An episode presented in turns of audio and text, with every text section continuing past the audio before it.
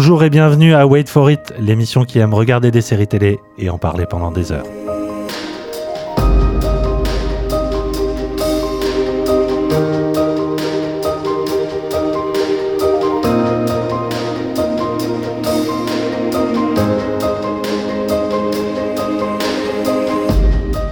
Aujourd'hui, l'Amérique zombifiée de The Last of Us, la famille déchirée de La nuit où Laurier Gaudreau s'est réveillé, les vampires confinés de Let the Right One In, les rappeurs existentialistes d'Atlanta, les médiums en jogging de Copenhagen Cowboy et les foreurs dans le brouillard de The Rig. Wait for it, c'est parti!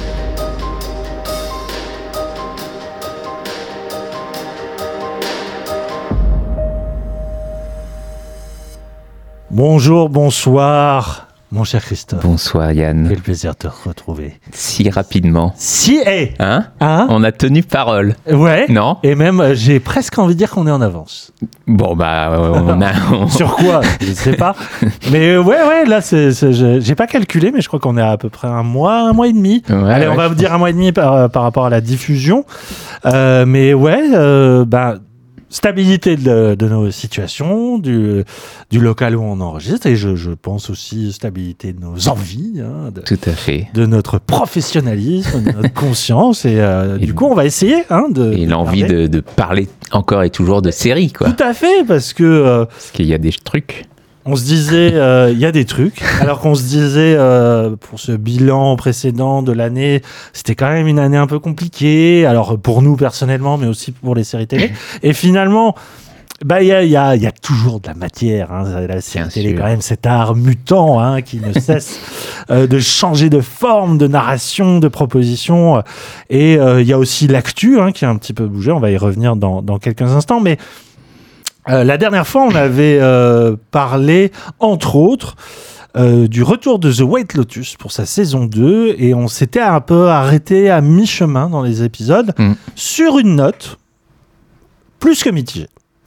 Euh, de, même partagée en- entre nous deux et on n'y croyait pas trop et euh, autant euh, The Peripheral jamais On va je pas y revenir. Euh, ça vraiment mon avis n'a pas changé d'un iota Sinon pire.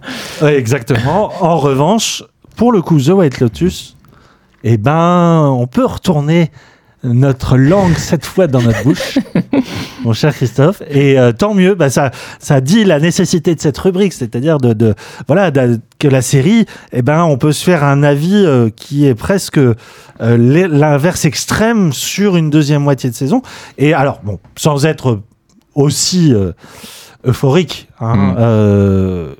j'avoue que The White Lotus saison 2 possède une conclusion et euh, on va dire euh, un développement sur sa deuxième moitié qui m'ont euh, complètement pris à rebours, surpris et même assez enchanté. Je, la trouve du coup infiniment supérieure à la première saison. Et même s'il y a eu un démarrage un peu compliqué parce qu'il y avait ce sentiment que la série allait un peu dans les mêmes ornières que sa prédécesseur, ben finalement, il y a eu euh, suffisamment, euh, je dirais pas de retournement, parce que d'un point de vue narratif, finalement, ça n'est plus que euh, un- une sorte de confirmation des premiers bourgeons des, des épisodes.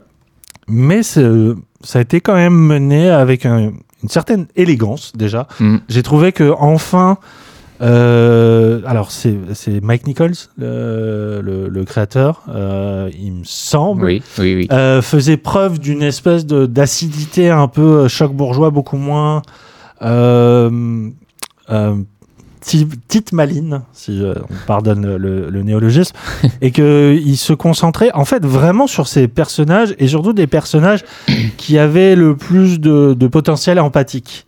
Mm. Et euh, là, l'actualité a, a- a été en sa faveur puisque la série a gagné aux Golden Globes la meilleure, le prix de la meilleure mini-série dramatique. Et euh, Jennifer Coolidge, euh, qui donc joue un personnage récurrent d'une saison à l'autre, a gagné aussi le prix. Alors, il me semble que c'est supporting actress, donc de second rôle. Ouais. hein. Et son speech était génial. Enfin, vraiment, c'était un moment très émouvant où elle a, elle a en plus remercié le showrunner. Et voilà, on sentait que l'émotion était, était pas feinte du tout. Et euh, c'est c'est vraiment quelque chose que j'ai ressenti aussi dans la série, c'est-à-dire que ça y est, elle abandonne un peu son côté euh, euh, vitriolesque euh, euh, contre la, la, la, néo-bourgeoisie américaine pour vraiment parler de sa tristesse avant tout. Et il y a donc euh, ce personnage-là qui, je trouve, connaît un développement intéressant, mais moi, c'est surtout euh, le, le, le personnage d'Aubrey Plaza. Alors déjà, l'actrice, elle explose dans cette seconde moitié où elle a, elle a une partition qui est vraiment géniale parce que euh, de euh, la copine relou euh, qui fait la moue tout le temps et la gueule tout le temps, eh ben, elle est traversée comme ça d'une espèce de, euh, de mélancolie. Euh, même d'un vrai spleen euh, à travers la, la saison et, et du coup elle et son couple connaissent vraiment une, bah, une vision que, que j'ai trouvé très juste, euh, très moderne, euh, très. euh, Enfin, je me suis reconnu pas mal, tu vois, dans la, la, la question du doute, de, De la jalousie. la jalousie, bien sûr, euh, et puis surtout de l'usure, quoi, et, Mm. et qu'en fait, finalement, euh, évidemment, par rapport à l'autre couple qui paraît bien sous tout rapport, bah, on se rend compte que c'est le conflit qui est sain euh, dans, dans, dans le couple, et, et du coup, il y y a quelque chose d'assez d'assez juste. Et euh, moi, ce qui m'a vraiment très, très, très, très touché, et j'en avais parlé euh, déjà, euh, c'est la, la famille hein, d'Italo-Américains qui Ouais. reviennent sur leur euh, le terre des ancêtres. Donc il y a un développement autour de ça qui est très drôle, qui est assez cruel Ouais. sur la question des racines entre l'Europe et les États-Unis. Euh, mais c'est surtout, euh, c'est euh, finalement le fils qui l'emporte en termes de, de, enfin de, ouais, de, de notes douces amères sur la fin, qui moi m'a vraiment euh, très, très touché, notamment dans la relation qu'il a avec son père. Et voilà, euh, comme j'avais parlé de Christopher, euh, enfin Christopher Moltisanti, c'était son rôle dans Les Sopranos, mais c'est euh, cet acteur, voilà, ça y est, les, les, mots ne- les noms ne reviennent plus. L'acteur des Sopranos. Oui, oui, Et, je l'ai pas non plus. Michael Imperioli. Voilà. J'ai vraiment beaucoup aimé en fait comment se termine cette saison autour de leur conflit générationnel et en même temps euh, bah que il y a, y y cette image de l'amour indéfectible d'un père pour son fils quoi et euh, et qui s'explique pas, qui se rationalise pas. En fait, ça Mm. part dans un truc tellement limite fantasque que euh, la série est encore une fois très juste sur euh, voilà le côté euh, sentiment euh, à la fois hyper con qu'un père peut avoir pour son fils et en même temps qui, qui est propre à assez à beaucoup de gens et, et assez universel. Pardon, j'ai parlé beaucoup. Je te laisse la, la parole, mon cher. Bah, tu as tout dit, du coup. Ah merde. Bon bah passons la suite.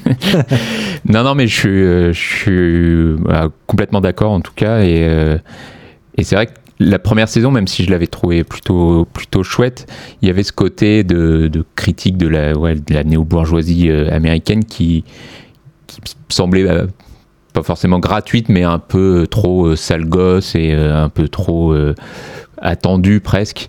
Et là, en effet, il, ça y est toujours un petit peu parce que euh, voilà, il aime bien les égratigner et il y a quelques traîtrises qui, euh, qui sont un peu liées à ça aussi, quoi. Mais, euh, mais ouais, il se concentre vraiment plus sur les personnages et en effet, le, personnage de d'Aubrey Plaza est, est, vraiment euh, incroyable. J'aime beaucoup aussi les, les, deux, euh, les deux escort girls, enfin, qu'ils en sont qui n'en sont pas vraiment, enfin, qui jouent un peu plus ce rôle qu'au- qu'autre chose. Et, euh, ouais, et qui sont un peu cette caution voilà, de, de, de lutte des classes et de montrer comment euh, bah, ces, ces- ces jeunes filles sont obligées d'en passer aussi par là pour, pour s'en sortir. Enfin, et, euh, et ouais, il y a tout un, tout un truc sur le, bah, sur le ouais, vraiment sur le, le couple, bah, sur la famille toujours, et, euh, qui, euh, ouais, qui, qui, qui trouve un peu plus de, justesse et, euh, et d'émotion. En tout cas, ce qui arrive au personnage m'intéresse plus que ce qui est arrivé finalement au, personnage de la saison 1 où, bah, comme ils étaient malgré tout quand même assez détestables. Bah, je m'en foutais un peu de, de- du sort qui leur était destiné. Que là, euh, voilà, ça a beau être des, des, des, des- des bourgeois ou quoi. euh, Un ils- peu beauf. euh, Ouais, voilà. Clairement. hein, ils, sur- ils- on- voilà, ils ont, il y a un cœur derrière malgré tout. En tout Mm. cas, et la série arrive à les à, à- à parfaitement les rattraper et, et ça, ça me plaît, ça me plaît davantage. Quoi. Oui, parce qu'on met l'accent sur, sur ces personnages-là, mais je trouve qu'en plus, la, la série est assez équitable aussi sur les seconds rôles, parce que il y avait un personnage que j'avais détesté au début, parce que encore une fois, on était dans une, une espèce de, de, de, de portrait bigger than life. C'est la, c'est la patronne d'hôtel Ouais. qui jouait vraiment l'espèce de, ouais, de, vieille fille aigrie, voilà, qui euh, Oui, et pour le coup, elle était, euh, elle était forcément mise en comparaison avec le maître d'hôtel de la saison 1 qui, voilà, qui était assez génial. Elle, était forcément perdante, ne serait-ce que pour le, la, la qualité du jeu. Après, Mm. là, c'est une, c'est une, une italienne qui joue en anglais, donc c'est plus difficile pour elle. Mais je trouve qu'elle a, un, elle a un très, très, très beau développement avec justement une des, une des deux filles, euh, euh, euh, la musicienne. Et aussi, moi, ce qui m'a assez bluffé, c'est que la série cherche pas tant. L'espèce de comique un peu, euh, un peu cruel, euh, voire carrément scato euh, Hmm. la première saison. Euh, mais il y a une tension à un moment sur un épisode où euh, cette fameuse euh, euh, vacancière jouée par Jennifer Coolidge se retrouve sur un bateau en train Ah de oui. faire la fête. Elle, est, elle fait beaucoup d'excès pendant que sa, son assistante est tombée sous le charme euh, d'un bellâtre anglais qui se révèle finalement être un immonde euh, euh, bah, pourceau. Hein, Euh, vraiment, il, cu- il cumule toutes les tares. Et la série, à ce moment-là, amorce. couche avec son oncle et tout ça. Oui, oui, en fait, vraiment des trucs euh, assez, assez glauquissimes. Et la série amorce une noirceur et surtout une tension parce qu'à ce moment-là, il y a une espèce de montage parallèle entre les deux où tu te dis ça va vraiment mal finir. Et c'est en cela que la série est assez maline aussi par rapport au MacGuffin qu'elle laisse miroiter. Il y a toujours cette idée qu'il va avoir un, un crime parce qu'on voit un Ouais. cadavre en, en début de chaque saison ouais.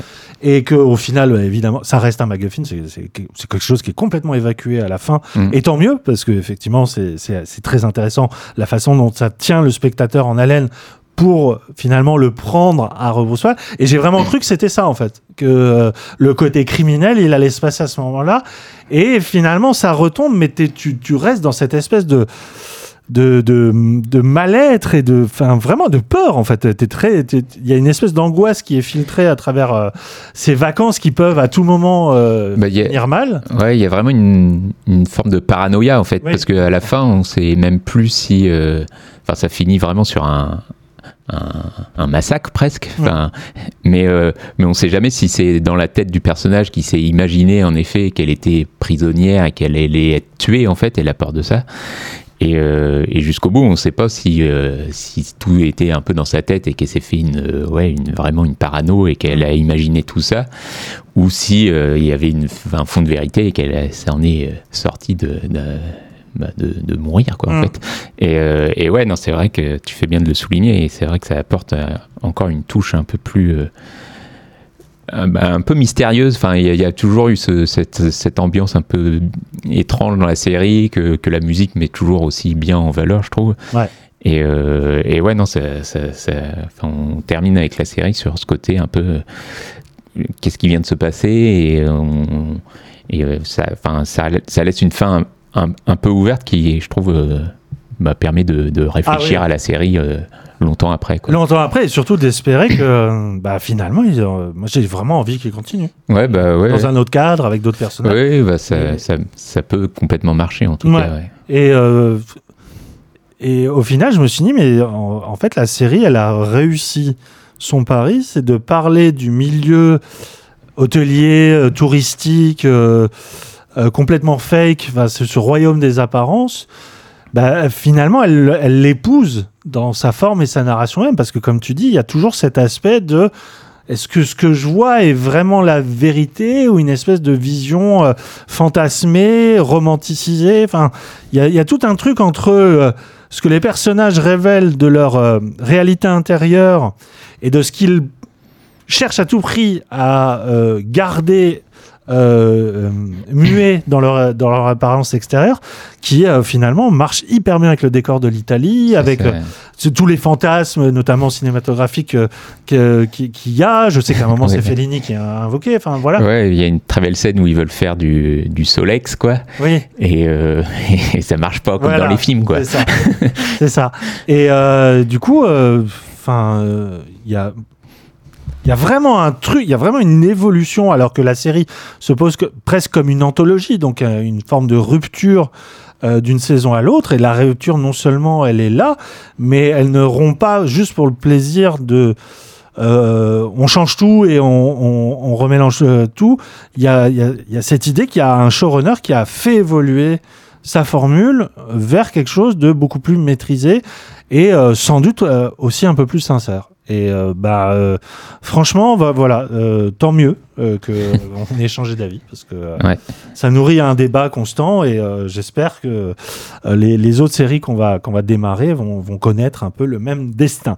Justement, on va enchaîner, à moins que tu. Non, non, vas-y. On va enchaîner donc avant euh, les, les séries en elles-mêmes avec un petit. Alors, c'est pas un tour d'actualité, mais il y a- il y, a quelque chose qui s'est passé en France euh, ces dernières semaines, depuis le 1er janvier pour être exact. C'est, euh, on va dire, l'affaire. Euh. HBO. Euh, L'affaire HBO.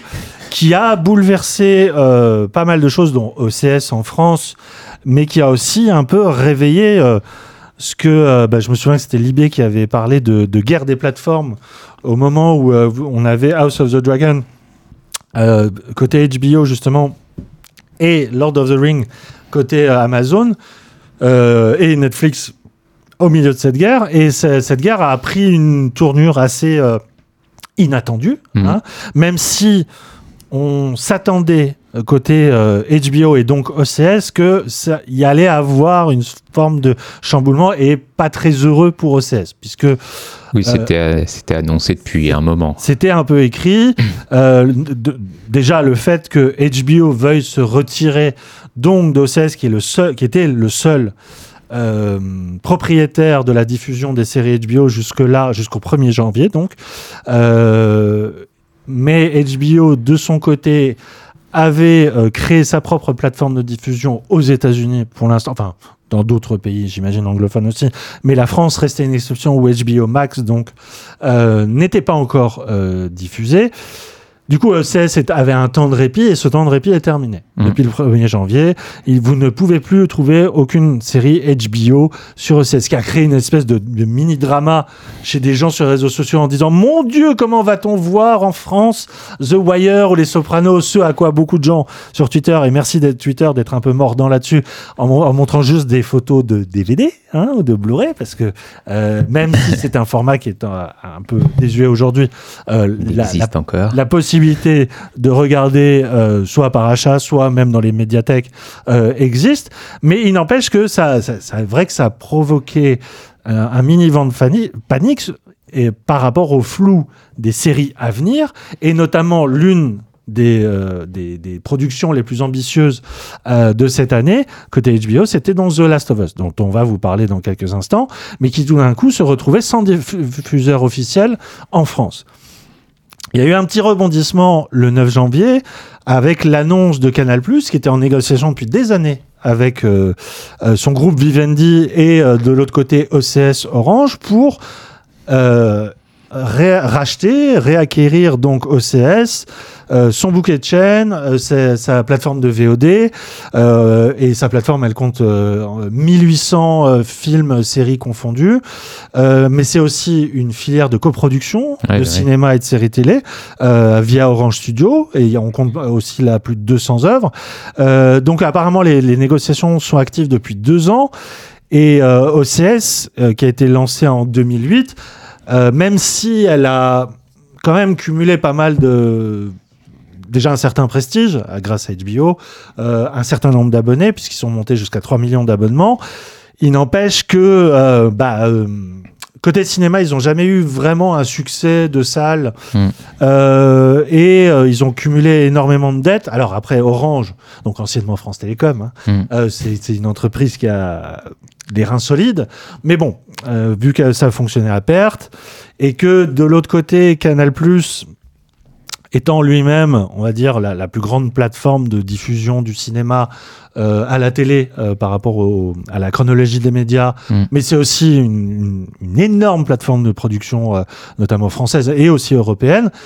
Euh, qu'il jette un œil euh, envieux sur OCS et son catalogue, et aussi l'éventualité peut-être, mais ça va pas se faire, de, de- de récupérer HBO, mais en tout cas de concurrencer HBO Max si elle arrive, et surtout Netflix et euh, Amazon Prime Video.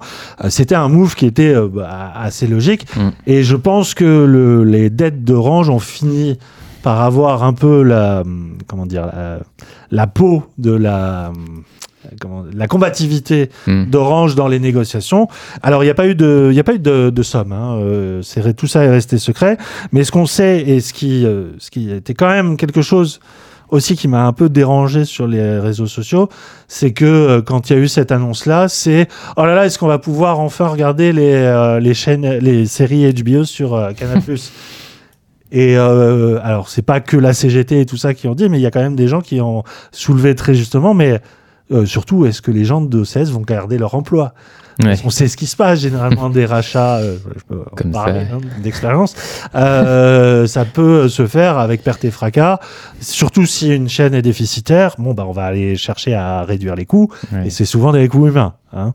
Oui, et quand on connaît qui est derrière Canal Plus aussi. Voilà, euh, c'est Vivendi, voilà, c'est pas des, c'est pas le canal des années 90. C'est- c'est très très clairement une, une, une entreprise euh, tout aussi capitalistique que les autres. Alors déjà, il y a eu la confirmation que c'est bon, euh, la centaine d'employés allait euh, rester. En revanche, ce qui, le point de doute qui reste quand même assez fort, c'est que pour l'instant, euh, Canal Plus reste majoritaire. Il a, ils ont à peu près le tiers, des, ils ont 33%, je crois, euh, des, des actions, ce qui leur donne ce qu'on appelle le, le droit de préemption. Le droit de préemption, c'est d'être euh, comment dire prioritaire si un des autres actionnaires vend ses actions, euh, il est prioritaire pour les racheter. Ouais. Donc c'est- c'est-à-dire qu'il peut se mettre en position de un peu euh, comme dans, on voit dans Succession. hein, Ouais, ouais. voilà, de pur monopole sur les actions. Et là, pour le coup, ça pourrait avoir des, des conséquences beaucoup plus drastiques euh, Mhm. sur les budgets. En tout cas, euh, le trois jours plus tard, on a eu la nouvelle de Warner Bros Discovery, qui est donc la maison mère de HBO, mais qui possède aussi pas mal de chaînes télé comme euh, euh, Cartoon Network, Discovery Channel, euh, Eurosport, et qui a fait un, voilà, pour le coup, un sacré move euh, en termes de com. C'est-à-dire que ce jour-là, ils ont non seulement annoncé que The Last of Us allait être diffusé en France, c'est bon, Mhm. sur Prime Video, sans surcoût pour les, les abonnés, mais en parallèle, ils allaient créer en partenariat donc avec Prime un pass, euh, pass Warner, Passe Warner. ouais. qui est donc une offre payante un abonnement hein, que vous allez devoir payer en plus de votre abonnement Prime, qui permettra C'est la même chose que en fait il y a le Pass Ligue 1 par exemple Exactement. où on peut suivre euh, les matchs de foot de la Ligue Tout à... Et d'ailleurs, euh, c'est euh, en fait Canal Plus faisait déjà une offre groupée. Il y avait déjà un pass Mm. OCS. Tu pouvais, quand tu étais abonné, euh, tu bénéficiais de réductions et tout ça. 1. Donc, Et il y a- ils ont même un truc avec Netflix, je crois, Canal Plus. Oui, oui. Enfin, oui, oui, c'est des, c'est des, des, des- des compromis euh, qui arrangent, euh, j'imagine, les deux parties. Mais là, euh, très clairement, c'est une offre assez agressive puisque ce pass euh, permettrait non seulement de retrouver toutes les productions HBO anciennes comme à venir, et évidemment, dans les vaches à lait, euh, on a euh, Succession d'un côté, House of the Dragon, qui donc évidemment. vont devenir payantes à travers la- l'abonnement Prime Video euh, et le, donc le pass Warner. Et donc, ça sera plus Canal. hein. Ouais. Et à côté de ça, vous aurez, on- vous aurez pardon, aussi accès aux 12 chaînes Warner, dont Adult Swim, donc ça veut dire aussi Rick et Morty, Ouais. qui est aussi... C'est pas mal. c'est pas mal. Et le tout euh, faisant normalement office de euh, d'offre temporaire, puisque HBO Max a émis l'éventualité, sans la confirmer, qu'ils lançaient quand même leur plateforme en France en 2024. Ouais. Enfin ça, ça fait euh, je ne sais combien d'années qu'ils le disent Oui, et on a l'impression que ça arrivera jamais. Mais je- enfin, ça me paraît bizarre de faire ce pass là pour un an quoi. oui. Et euh, Ben, à mon avis, au doigt Ouais. mouillé, Warner va tester la faisabilité, la rentabilité de ce pass. Si ça cartonne, HBO Max n'aura pas besoin de, de s'installer en France puisque on pourra y accéder par ce biais-là. ouais. En revanche, si euh, les, euh, les abonnés Prime ou même les enfin ceux qui sont pas qui passent pas par Prime mais qui veulent euh, avoir les séries HBO par exemple, bah c'est il y a la rencontre se fait pas. Ouais. Je pense que Warner va se dire bon bah on va on va on va faire la, la, la plateforme quand même. Parce Bah, que qu'est-ce qui qu'est-ce qui bloque en fait? C'est c'est quoi? C'est le droit français, c'est l'idée de la chronologie des médias qui est très différente de et encore elle est elle a quand même été vachement Bah, remaniée Elle dernièrement. a été remaniée et la chronologie des médias est au niveau des séries, elle est pas gênante. Enfin, il Oui. y, en a pas. Enfin, euh, Non, non, puisque effectivement, les séries la, série arrive direct sur la plateforme et Voilà, pas ça. sont- Donc HBO fait quand même majoritairement des séries. En tout cas, en France, c'est- pour ça qu'on connaît la chaîne HBO. Mais euh, je, je pense qu'ils ont peur de de plus avoir la place euh, Ouais. qu'il faut parce que c'est déjà embouteillé avec euh, Netflix, Prime, Disney+. Oui, c'est vrai que j'oublie Disney Plus, alors que c'est quand même un, des. c'est un gros aussi. C'est ceux qui ont fait le- leur trou assez facilement. Bah, il y a Canal+, malgré Bien tout. sûr. Euh, bon, il y a Paramount Plus dont on parle pas beaucoup, mais qui est qui est là malgré tout. Et euh, peut-être qu'ils se disent que euh, bah, s'allier avec euh, Amazon, qui est pas loin d'être de frappe. pas loin d'être le numéro. un. Je sais qu'aux États-Unis, il vient de passer numéro 1, oui, je crois. Devant Netflix, tout à fait. Et euh, après, enfin, ce qui est bizarre, c'est que, enfin, ce qui est bizarre, c'est qu'HBO Max, je crois, aux États-Unis, c'est la troisième meilleure plateforme derrière euh, bah, Prime et Netflix. Il me semble qu'ils arrivent en 3. Ouais. Donc, ce qui est quand même assez euh, fort parce qu'ils sont, je crois, devant euh, Disney+. Mais peut-être que là, ils se disent qu'en France, ils arrivent trop tard et que Bah, y a- y peut-être moins cette culture. Enfin, HBO, c'est très, euh, En fait, c'est une institution aux États-Unis. voilà, tout, tout le monde a ça chez lui, quoi. Enfin, Alors qu'en France, c'est quand même quelque chose, je dirais pas d'élitiste, mais il y a un prestige d'HBO parce que c'est de la série d'auteurs. Ouais. Euh, L'énorme succès est venu, en France en tout cas, avec euh, Game of Thrones. Hmm. Et jusque-là, euh, c'était la chaîne des Sopranos, de The Wire, de Six Feet Under, de- qui étaient des, des- des séries qui ont énormément de, de charisme et, et de, de fans en France Ouais. aussi, mais ça reste minoritaire hein, dans la consommation. Bah, il y a, euh, ouais, il y a pas cette culture HBO quoi, Voilà. Qu'il y a aux États-Unis où, où on regarde, enfin où la chaîne tourne euh, toute la journée. C'est pas que pour les séries parce qu'ils diffusent aussi des films, etc. Et, c'est vrai qu'en France, il n'y a pas ça, même si voilà, HBO c'est un nom qui qui parle quand même à pas mal de monde aujourd'hui maintenant. Mais euh, mais oui, je, je pense qu'ils ont voilà, ont peur de ça, de, de, de, de lancer une plateforme qui où il y aura très peu d'abonnés au final. Ouais. Et, euh, et sans doute que c'est une bonne option d'aller de faire ça via, Le- et- via Amazon quoi. Effectivement, leur histoire leur a prouvé à eux-mêmes qu'ils n'avaient pas forcément besoin d'une plateforme dédiée comme pouvait l'être leur chaîne télé initiale en France ou en Europe pour diffuser leur production et rencontrer un succès. Donc, euh. Parce que c'est vrai que l'installation d'une plateforme, j'imagine, ça coûte très cher.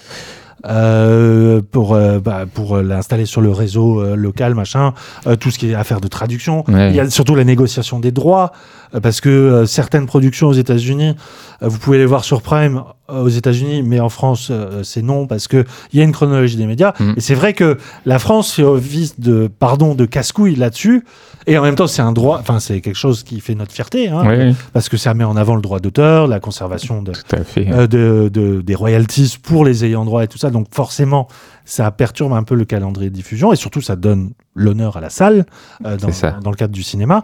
Euh, peut-être que oui, ils se disent oh là là, c'est beaucoup de dépenses et peut-être de problèmes. Bah, et quand tu vois que Netflix a quand même euh, je ne sais combien d'abonnés en France et, enfin, et dans le monde et qui commence à perdre des sous et qui, qui sont euh, bah, là en France en train de dire euh, on va arrêter les comptes euh, les comptes euh, famille ou Partagés, ouais. partagés voilà Mm. Euh, donc voilà quand tu dis qu'un gros comme ça euh, même si tu t'appelles HBO c'est compliqué d'arriver euh, comme ça et de Oui. dire on va se prendre euh, 20 millions d'abonnés d'un coup Bien sûr. Toute proportion gardée, puisque HBO n'a jamais eu, et c'est tout à leur honneur, l'espèce de boulimie dévorante qu'a eu Netflix, où Netflix, pour, euh, en fait, ils ont juste essayé de remplacer la télé. Hmm. Et donc de créer un flux d'images euh, constant qui mélangerait de la télé-réalité à du documentaire, à de la série télé, à du film. Sauf qu'il y a eu un. Enfin, ça, ça- ça se vérifie, hein, il y a eu un très clair euh, relâchement éditorial sur ce qu'ils produisaient. Hein, euh, où ils n'étaient pas très regardants Mm. sur le contenu, ils étaient plus regardants sur les coûts hein, que ça la, la ramenait. Euh, bon, bah, au bout d'un moment, euh, forcément, même s'il y a, il y a toujours des trucs absolument euh, phénoménaux sur Netflix en termes de, de popularité. Mm. Euh, je pense que Squid Game, quand il va revenir, il va un peu euh, Ouais. relancer la, la machine à cash. Mais il y a très clairement une usure hein, par rapport à ce que propose Netflix. Et pas que du côté des sériphiles. Les séries fil d'auteur, quoi. Je pense que. Oui, et puis ils ont pris aussi l'arrivée de, de Disney malgré tout, Ouais. qui a sans doute euh, forcément pris euh, des abonnés, parce que enfin il y a un moment où on se retrouve avec euh, je sais pas 5-6 plateformes, euh, ça fait cher à la fin du mois pour se dire je suis abonné à toutes les plateformes, quoi. Donc, Oui, il y a un moment où faut qu'on fasse, enfin, le consommateur est obligé de faire un choix et, euh, et il est forcément limité, quoi. Et donc, il y a un moment où, euh, enfin, tout le monde va pas pouvoir proposer, pardon, sa plateforme. Donc, euh, je pense que le, le, le, le deal d'HBO d'aller chez Amazon est, est loin d'être bête, quoi. ah oui, non, mais je pense que c'est finement étudié par des, bien des, sûr, oui. des- des génies de la finance. hein. Mais pour revenir à Disney là où je j'aurais pas été capable de redire ça il y a un an. Ça fait un an que je suis abonné à Disney Mhm. J'ai toujours été à reculons parce que c'est ce que je voyais ça comme euh, un énième geste de Disney pour euh, faire ruisseler sa culture, euh, surtout Marvel. Ouais. Et non seulement en France, bah, finalement, même du côté de ses productions maison, j'ai eu quand même de belles surprises. Mais surtout, il y a un excellent cata- catalogue sur Disney+. C'est les seuls en France qui m'ont permis de regarder euh, sur plateforme euh, Buffy contre les vampires, Mm. que je n'avais jamais vu et que j'ai pu rattraper grâce à eux. Euh, j'ai pu euh, bah, toutes les séries Hulu aussi, et Dieu sait qu'elles Ouais. sont de qualité cette année. Et ben finalement, ça a complètement, euh, parlons de parler en ces termes, mais rentabilisé mon, mon abonnement. Et au final, il n'y a pas cette espèce de boulimie. hein, euh, et surtout ce gloubi-boulga où il n'y a, y a- y a- il y a aucun sens dans le, le catalogue Netflix. quoi. Mm. C'est vraiment, ils veulent toucher le plus de monde possible. Là où Disney, il y a quand même. bah, Il y, a, il y a leur production, il y a les dessins animés, les films d'animation, les, les, les productions Marvel, il y a Star Wars évidemment, Euh, mais il y a aussi plein de choses euh, qui ont été un peu dénichées, notamment des, euh, euh, des, euh, des stand-up à l'américaine, des, des, des, des- même des spectacles un peu expérimentaux que je n'ai vu nulle part ailleurs. Ouais. Et au final, bah, ils ont trouvé la parade pour à la fois draguer le public qui était déjà acquis, qui est un public assez jeune, euh, voilà, ou amateur de, de, leur, euh, de leur production animée ou de Star Wars. Mais euh, moi, je m'y retrouve aussi en tant que juste amateur de séries. euh, et au final, agréablement surpris par Mandalorian, WandaVision, euh, Loki, euh, euh, même Willow, euh, qui a plein de défauts. Non, non, non, non, j'assume, je le dis. je le dis. On n'en parlera pas parce que voilà, Non, parce que l'espèce de snobisme ambiant de cette émission nous, nous censure hein, sur le choix des séries. Mais voilà, c'était une surprise à moitié, plutôt un peu, un peu Z, quoi, une production un peu Z, mais qui fait plaisir. Bref, tout ça pour dire que tout- il y a vraiment euh, une espèce de, de- de mutation là euh, qui s'est actée et euh, de, de fin de cycle, quoi. Parce que c'est Mhm. vrai qu'OCS, c'était la permission, grâce à cette plateforme, de découvrir des séries absolument phénoménales. Et, et que tout ça, du coup, va être redistribué, repensé. Est-ce que, du coup, ça va même affecter euh, la façon qu'ils ont de produire des séries Parce que quand ça passe par Prime Video, bon, bah. Alors, c'est qu'en France, hein, mais. euh, Ouais, c'est qu'en France, donc je, je pense qu'à la base de la création des séries, ils s'en foutent de savoir qu'ils sont chez Amazon en France. Et d'ailleurs, euh, je pense que Prime a tout intérêt à faire un abonnement parce que ils ont, ils savent que c'est pas ça qui va ramener euh, euh, l'essentiel du mass market euh, Ouais. sur euh, Prime Video, quoi.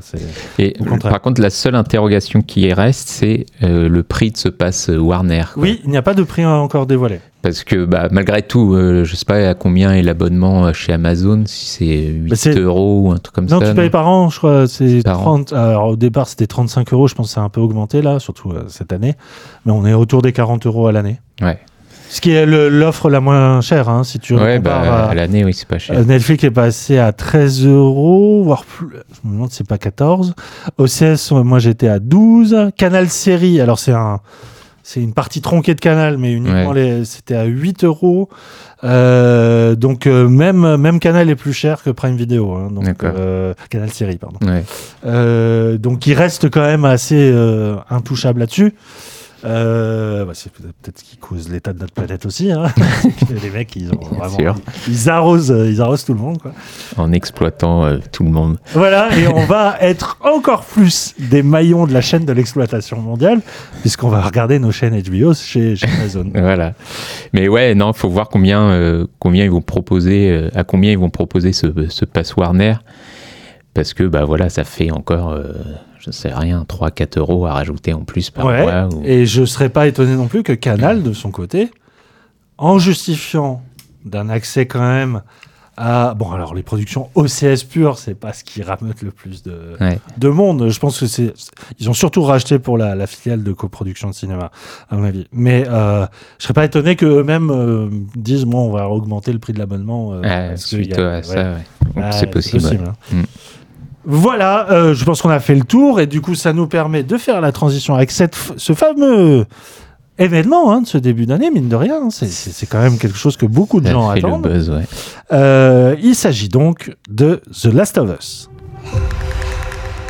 You haven't seen the world, so you don't know. You keep going for family. I'm not family. No? Your cargo.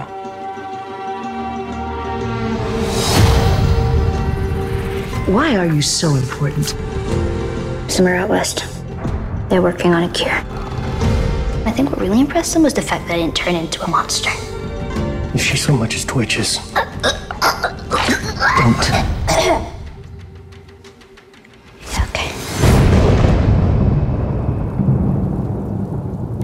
Nous sommes en 2023 et l'humanité a une fois de plus causé sa propre perte. Suite à une pandémie qui transforme tout porteur de son virus en zombie anthropophage, les survivants se barricadent dans des bastions construits sur les ruines de l'ancienne civilisation, elle-même gérée par, de main de fer par des milices qui traquent sans relâche tout rebelle, ici baptisé Luciole, à l'ordre établi. Au milieu de ce merdier, il y a Joël, vétéran de la survie traumatisé par un drame intime survenu au moment de l'apocalypse, et Ellie, jeune ado porteuse d'un secret qui pourrait bouleverser l'état du monde et que les Lucioles cherchent à tout prix à exfiltrer de la zone de quarantaine. Ensemble, les voici forcés à voyager à travers les États-Unis, à coopérer malgré leurs différences et leur sel caractère pour survivre face aux hordes de mutants et de mercenaires qui parsèment la route. Alors, pourquoi un événement de ce début d'année? Parce que c'est d'une part l'adaptation d'un jeu vidéo à succès, développé en 2013 par le studio Naughty Dog, qui d'ailleurs veille à- ici à la, scru- à la fidélité scrupuleuse de son héritage, euh, puisqu'il y a notamment Neil Druckmann, qui est ton- donc le directeur du jeu, qui est un des showrunners de la série, et il a même réalisé euh, certains épisodes. Il me semble que le numéro 2 sera réalisé par lui. Ouais. Euh, le studio est notamment devenu célèbre pour la qualité cinématographique et narrative de ses productions, puisqu'on on compte aussi euh, la saga Uncharted, hein, euh, saga. Bon, alors là, je, je, je parle à- aux gens qui sont pas forcément connaisseurs de jeux vidéo. Je sais que beaucoup de, de nos auditeurs euh, nous connaissent à travers le prisme de JV, donc ils seront pas surpris. Mais voilà, Uncharted, donc, qui est une, euh, une version un peu plus euh, Indiana Jones, Mhm. film d'aventure qui a connu donc une adaptation cette année au cinéma, pour le coup catastrophique, avec euh, Tom Holland, mais qui a été l'un des plus gros succès euh, du blockbuster aussi. Donc Naughty Dog a clairement le, le vent en poupe. Et euh, la, la série était très attendue parce que c'est une nouvelle IP entre guillemets pour HBO. C'est un, euh, une nouvelle tentative d'aller chercher un public à la fois euh, de connaisseurs et aussi un public très populaire avec des moyens qui sont quand même euh, à la hauteur des ambitions, euh, notamment post-apocalyptiques, euh, du, du récit. Il me semble qu'il y a des gens qui viennent de la série Tchernobyl aussi au casting. Le co, le co Le co-showrunner, tout à fait. ouais. Donc voilà, très très attendu, avec pas mal d'inquiétudes, notamment côté joueur, parce que quand on connaît le passif de l'adaptation du jeu vidéo, qu'il soit au cinéma, en série ça s'est pas trop fait, mais euh, euh, si en série d'animation Ouais. plutôt. Euh, bref, c'est toujours une catastrophe, même si les choses peuvent s'améliorer à certains endroits. Le jeu vidéo a souvent été vu comme une espèce de matrice d'exploitation sans forcément lui donner grâce euh, ni même réflexion autour de, l'héritage de, du médium en lui-même.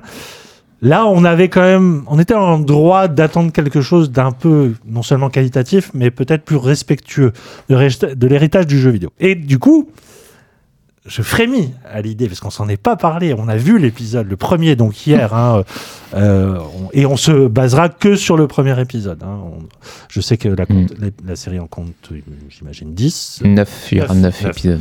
Euh, mais des épisodes très longs, hein, parce que le premier euh, fait déjà 1h20. hein. Ouais, je crois que Ah, le dernier sera à peu près dans ce Ouais. cet ordre-là. Et euh, ouais, je pense qu'on sera sur du 50 minutes minimum. quoi. Ouais. Christophe, Yann, est-ce que ça s'est bien passé pour toi? Ça s'est bien passé. Oui. Ah ouais. Hein? Ça me fait Toi aussi? peu- ouais, ça fait bizarre d'être là, mais bah, oui, oui, c'est vrai qu'on plutôt réussi. on avait forcément cette crainte de, de, de, de, de voir une nouvelle adaptation d'un jeu vidéo être euh, défigurée à l'écran, quoi. Et, euh, et pour le coup, euh, et pour le coup, non, ça, ça- ils s'en sortent vachement bien. Presque trop, j'ai envie de dire. Il y a, un côté très euh, copie de euh, excellent élève, quoi. Enfin, Bah, on sort pas des, on sort pas des marges, quoi. C'est ça, on refait vraiment le, jeu- le jeu qui, il faut le préciser pour ceux qui ne le connaissent pas forcément, est, est déjà euh, très cinématographique et et il y avait un peu ce doute de se dire bah, qu'est-ce qu'ils peuvent apporter de plus parce que le jeu est déjà euh, presque un film à par, par moment en tout cas. Et, euh, et en effet, ils, s'en- ils, ils, ils, ils en décrochent pas trop. Il y a déjà plein de vidéos qui courent avec euh, une- un, Comparatif. un comparatif du jeu et, et c'est vrai que sur Et certains tu peux plans, pas t'empêcher euh, toi-même de le faire. Ouais. Parce qu'il y, a des- il y a effectivement des séquences tellement iconiques du jeu que t'attends hein, Oui, très bah oui, oui. fébrilement. et, et comme en plus, ils sont dans une fidélité extrême, quasiment des fois au plan près. hein. Ouais, ouais, c'est ça. Euh, c'est plus euh, au niveau du jeu des acteurs que ça, ça diffère. Euh, mais oui, il y a, y forcément le jeu du comparatif qui, qui, qui- qui est fatal, quoi. Bah, qui est fatal, mais Et qui est passionnant. Enfin, moi, Et- moi, ouais, j'ai ouais, j'ai vraiment et- beaucoup aimé le faire. et, et qui pour le coup est, est pas trop préjudiciable, en tout cas sur ce premier épisode. Et moi, ce qui me rassure aussi, et euh, la série l'a le fait dès la première scène, en fait, c'est qu'il rajoute une scène qui est, qui est pas du tout dans le jeu, donc qui se passe en 68, où on est à une espèce de talk show avec euh, deux scientifiques qui, parlent d'une potentielle pandémie à venir euh, de l'humanité, et, et un des scientifiques explique que bah, celle-ci pourrait arriver avec des champignons qui prendraient plus ou moins le, le- le contrôle des, de, de nos cerveaux, etc., pour en faire, euh, faire de l'humanité des espèces de marionnettes. Et bon, bah, spoiler, c'est ce qui arrive euh, une, euh, 40 ans plus tard à peu près, 2003. en 2003, ouais. Mm. Et, euh, et voilà, et je trouve que enfin, cette première scène qui est, qui est, qui est assez, assez géniale, je trouve, bah, elle me fait dire, euh, bah, je, je comprends pourquoi ils ont voulu euh, adapter cette série aujourd'hui déjà. Ah oui. Bah. Forcément une résonance avec euh, Bah, ce voilà. qu'on vient de vivre depuis deux ans. Oui. Et mais je trouve ça intéressant et je trouve ça bien qu'ils le fassent comme ça. Et, et bah, notamment, il, il- enfin, la série se passe en 2033 dans le jeu, et là pour le, la série, c'est en 2023. Donc ils, ils ont vraiment ce côté où voilà, c'est en ce moment que c'est Mm. la merde et, et, et voilà. Et venant du co-créateur de Tchernobyl, voilà, qui, qui s'y connaît un peu en, en film euh, post-apo, quoi, disons. En tout cas, en termes d'apocalypse. euh, voilà. Et euh, donc voilà, donc ça, ça m'a rassuré. Après, voilà, c'est vrai qu'une fois cette scène passée, on retrouve un déroulé qui est vraiment euh, très très proche du jeu. Après, est-ce que c'est grave en soi? Je sais pas. Enfin, pour ceux qui n'ont pas joué au jeu, bah, ils s'en bah, foutent. justement, justement. Et, mais euh, enfin, je termine juste vite fait, Ouais, mais ouais. euh, euh, bah, le- le- la série s'ouvre et le jeu s'ouvre sur euh, bah, une première scène traumatique. Je sais pas si on peut en parler plus ou pas, mais enfin, mais peu importe. Mais euh, je trouve que voilà, moi qui connaissais, je trouve qu'il y avait une, j'avais une tension parce que je savais ce qui allait se passer et que ça rajoutait à un truc.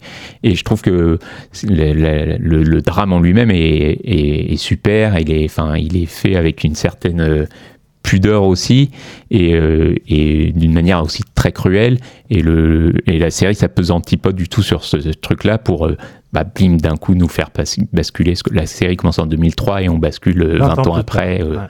où l'apocalypse est bien euh, en place quoi. Mm, mm, mm. Oui, oui, bien sûr. euh, scène que j'attendais énormément et je. bah, ça m'a ça m'a ému euh, vraiment comme euh, la première fois que j'avais fait le jeu vidéo.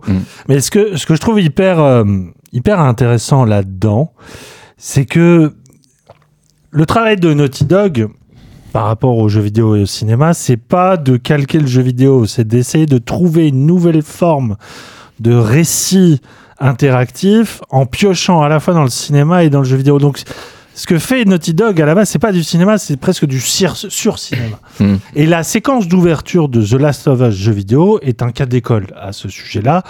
Parce que c'était une séquence qui, pour le coup, n'est pas euh, repris formellement parlant par la série. Euh, le jeu commençait du point de vue de cette petite fille et restait pendant quasiment un quart d'heure, 20 minutes, chevillé au corps de cette petite fille et on voyait en fait l'arrivée d'une apocalypse à travers ses yeux, Hmm. un immense plan séquence qui passait euh, par sa maison, mais surtout un trajet en voiture Ouais. où le joueur, par la caméra, revisitait toute l'esthétique du film zombie, de l'apocalypse, mais avec la liberté de la caméra. Et tout ce qui poussait euh, à croire que ah on va euh, marcher dans les mêmes clichés, tout ça était complètement revisité, revitalisé par le fait que c'était le joueur qui faisait son propre film avec juste, c'est ça qui était génial, c'est qu'il donnait juste le pouvoir de la caméra parce qu'il se collait à cette idée de la vulnérabilité de la petite fille. Mm. Ça, forcément, la série, elle peut pas. Non. Euh, c'est très monté. euh, C'est quand même assez calme. Il y a le trajet en voiture, il y a la fameuse grange qui brûle, il y a plein le, le couple qu'on laisse sur la route. euh, Tout est repris. Il rajoute même un crash d'avion pour Tout à fait, oui, de- vraiment, ils, ils y vont à fond la caisse. Et euh, ce qui pourrait passer pour une perte, parce qu'effectivement, d'un point de vue formel, on est sur quelque chose de beaucoup plus traditionnel, moins, moins expérimental, moins historiquement parlant, on se rend compte que ça marche quand même. Et c'est là où, justement, se vérifie la, force d'une saga, puisqu'il y a eu deux épisodes à Last of Us euh, en jeu vidéo, c'est qu'elle continue à avoir cette force qui est en fait une force émotionnelle. C'est-à-dire que adapté à un autre médium, je me suis dit, c'est quand même une œuvre extraordinaire, parce que quand bien même on lui, enlève la, la force motrice première du jeu vidéo, ça marche quand même. Mm. Alors que putain, des fictions, des fictions pardon, de zombies, euh, des débuts d'apocalypse filmés caméra à épaule, on en voit quasiment euh, toutes les, an- tout- tout- tous les ans. Mm. On est biberonné à ça, on devrait en avoir un trop plein. Et ça marche quand même. Ça marche quand même. Je veux dire, l'hi- l'histoire de Joël et euh, sa rencontre avec, euh, avec Ellie, ça marche. Ouais. Et c'est en grande partie dû, parce que c'était aussi une des grandes craintes, aux deux acteurs principaux. Parce que le jeu euh, a aussi mis en avant, et c'est pas pour rien que Al Pacino est venu euh, sur la scène des Video Games Awards dire que les acteurs du jeu vidéo élèvent le jeu vidéo. Oui, pourquoi? Grâce à Naughty Dog, parce que les acteurs, donc c'était Troy Baker, et j'ai oublié le nom de l'actrice pour euh, Ellie dans le jeu vidéo. euh, pardon, mais euh, il y avait une telle qualité qui justement faisait oublier que c'était des êtres virtuels motion capturés que forcément tu te dis ça, ils ont poussé tellement le doigt la qualité de jeu l'émotion que ça en fait naître que ça va forcément apparaître comme un, un choix de seconde zone et alors je, ne sais pas si Pedro Pascal va réussir à livrer une prestation de la qualité de Troy Baker mais pour l'instant je trouve qu'il s'en sort hyper bien pourquoi? Parce qu'il joue pas des mêmes euh, marottes que Baker. Baker était vraiment dans un côté très Clint Eastwood. Son personnage était vraiment le le mec marqué par la vie qui montrait jamais un sourire, machin, enfin qui était une espèce de truc très monolithique et tout passait par la voix en fait, puisque l'acteur on le voyait pas en lui-même. Mm. Pascal c'est autre chose. Bah, il garde le, le- le caractère très euh, euh, vétéran de la survie, euh, voilà, le mec qui a tout vécu et qui est revenu de tout et qui montrera aucune émotion. Mais je sais pas, il apporte quelque chose d'autre. Et, là, et c'est surtout moi l'actrice qu'on n'a pas vu beaucoup encore, qui s'appelle Bella Ramsey. Elle apporte vraiment autre chose par rapport à Ellie. Euh, Euh, ouais. et Déjà en termes de juste de vulgarité, de juste la vulgarité de son langage, ça m'a tout de suite surpris. Et je me dis, ah, mais, mais non, mais c'est bien en fait parce que elle joue une vraie ado en colère ça. permanente. Et à partir de là, je me dis, bon, déjà, c'est rassurant. C'est-à-dire qu'ils ont fait un bon boulot. C'est bien produit, c'est bien joué, c'est très bien filmé. Mais à quoi bon? Moi qui ai déjà euh, Ouais. joué au jeu, Est-ce que vraiment ça va me nourrir moi? Et en fait, je l'ai regardé avec ma compagne. Ma compagne, elle a non seulement jamais joué à The Last of Us, mais elle s'en fout complètement du jeu vidéo. elle est beaucoup plus euh, sensible à la série télé. Et elle Mm. a accroché du début à la fin. Elle a adoré. Et c'est là où je me dis, putain, là, ils ont vraiment réussi. Parce que que la série plaise aux fans, parce qu'ils revivent une expérience à travers un nouveau filtre. Donc, Ouais, et ça ravive puis- des, il y avait la, souvenirs, voilà. la vraie curiosité de voir ce qu'ils allaient en faire. Voilà, ce qui est, qui est une curiosité en fait de d'analyse, Mm. mais pas de est-ce que je me projette dans un récit que je connais déjà par cœur? Eh ben, ça parle quand même à, à des gens qui sont pas, qui, qui eux aussi euh, connaissent la fiction post-apo euh, via la série télé. Eh ben, elle était quand même vachement dedans. Donc c'est c'est dire à quel point l'héritage de Naughty Dog il est important quoi, Ouais. que ça ça traverse les frontières de- du médium. Vas-y, pardon. Non, non, c'est très beau ce que tu dis. Bah, je reprends une petite gorgée de coca. non, non, mais c'est vrai que bah, après, voilà, c'est qu'un épisode, C'est vrai, ne nous emballons pas. mais euh, de, de ce qu'a vu la presse déjà, parce que je crois que la presse a pu, euh, je sais pas s'ils ont tout vu, ou en tout cas les 4, ou 5 premiers épisodes, ça devient euh, encore mieux vraiment euh, après.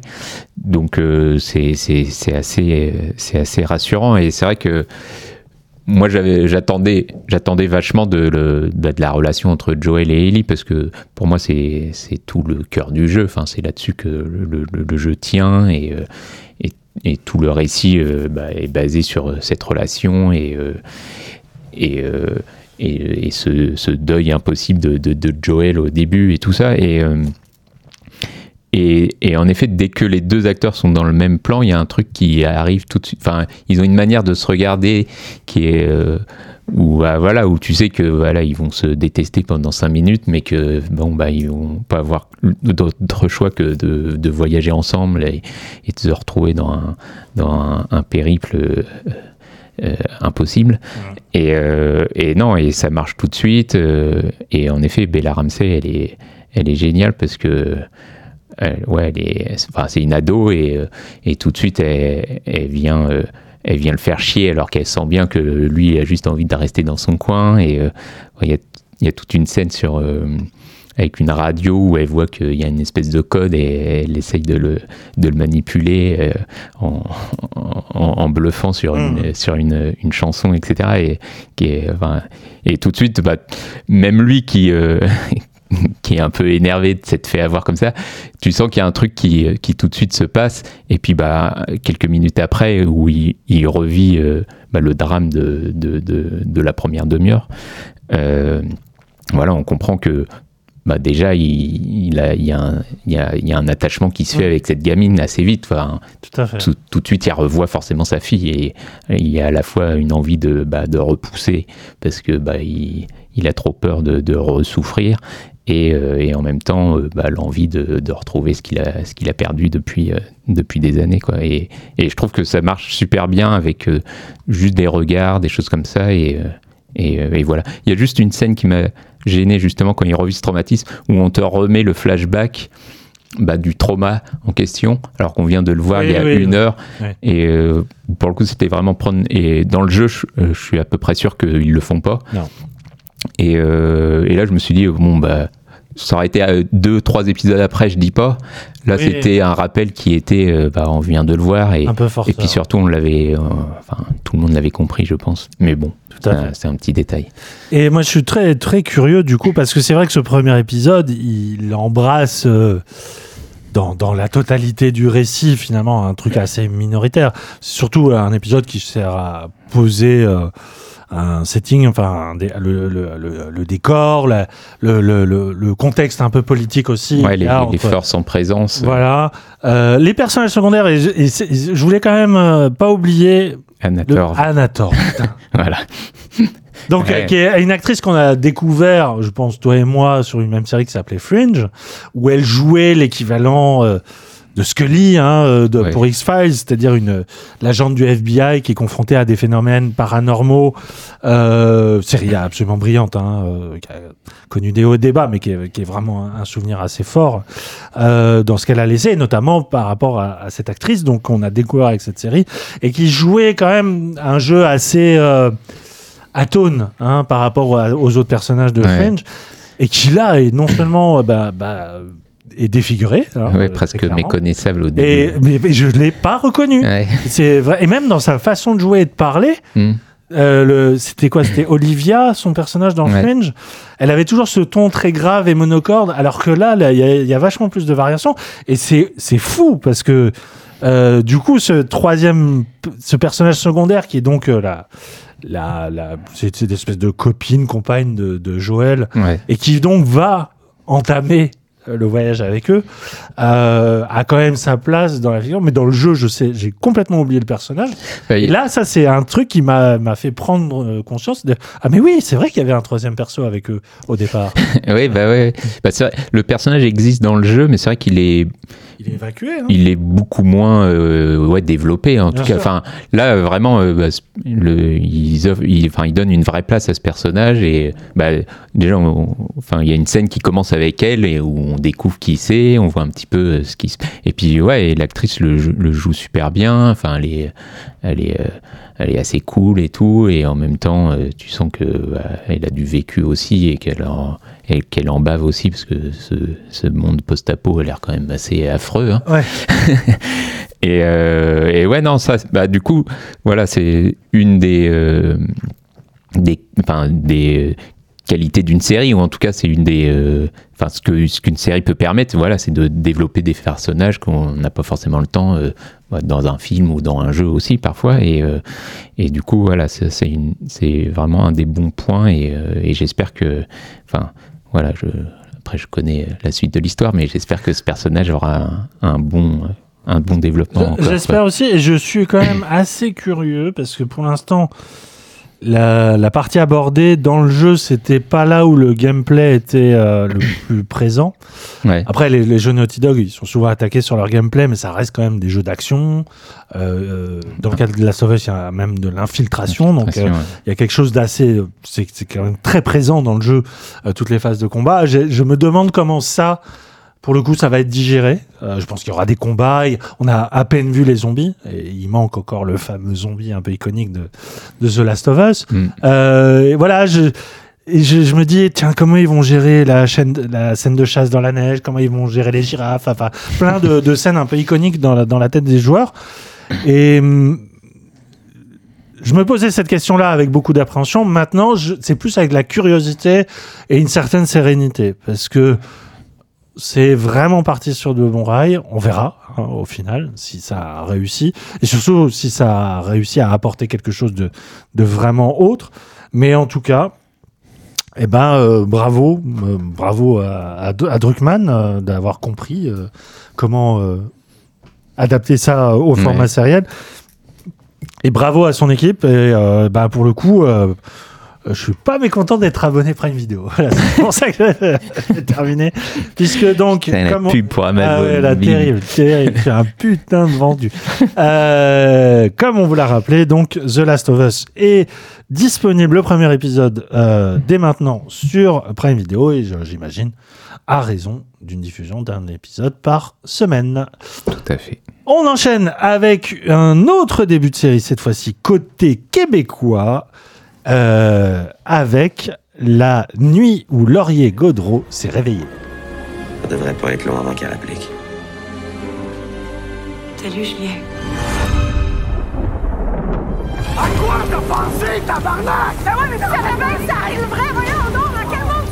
a pas d'affaire de venir ici puis brasser de la merde, sortir des affaires du passé qui ont pas d'affaires dans le présent. Le temps arrange ces choses-là. Bien le temps où on grandit. On regarde les gens pour ce qu'ils sont. Ce temps-là s'en vient pour toi, Mimi. Pour nous.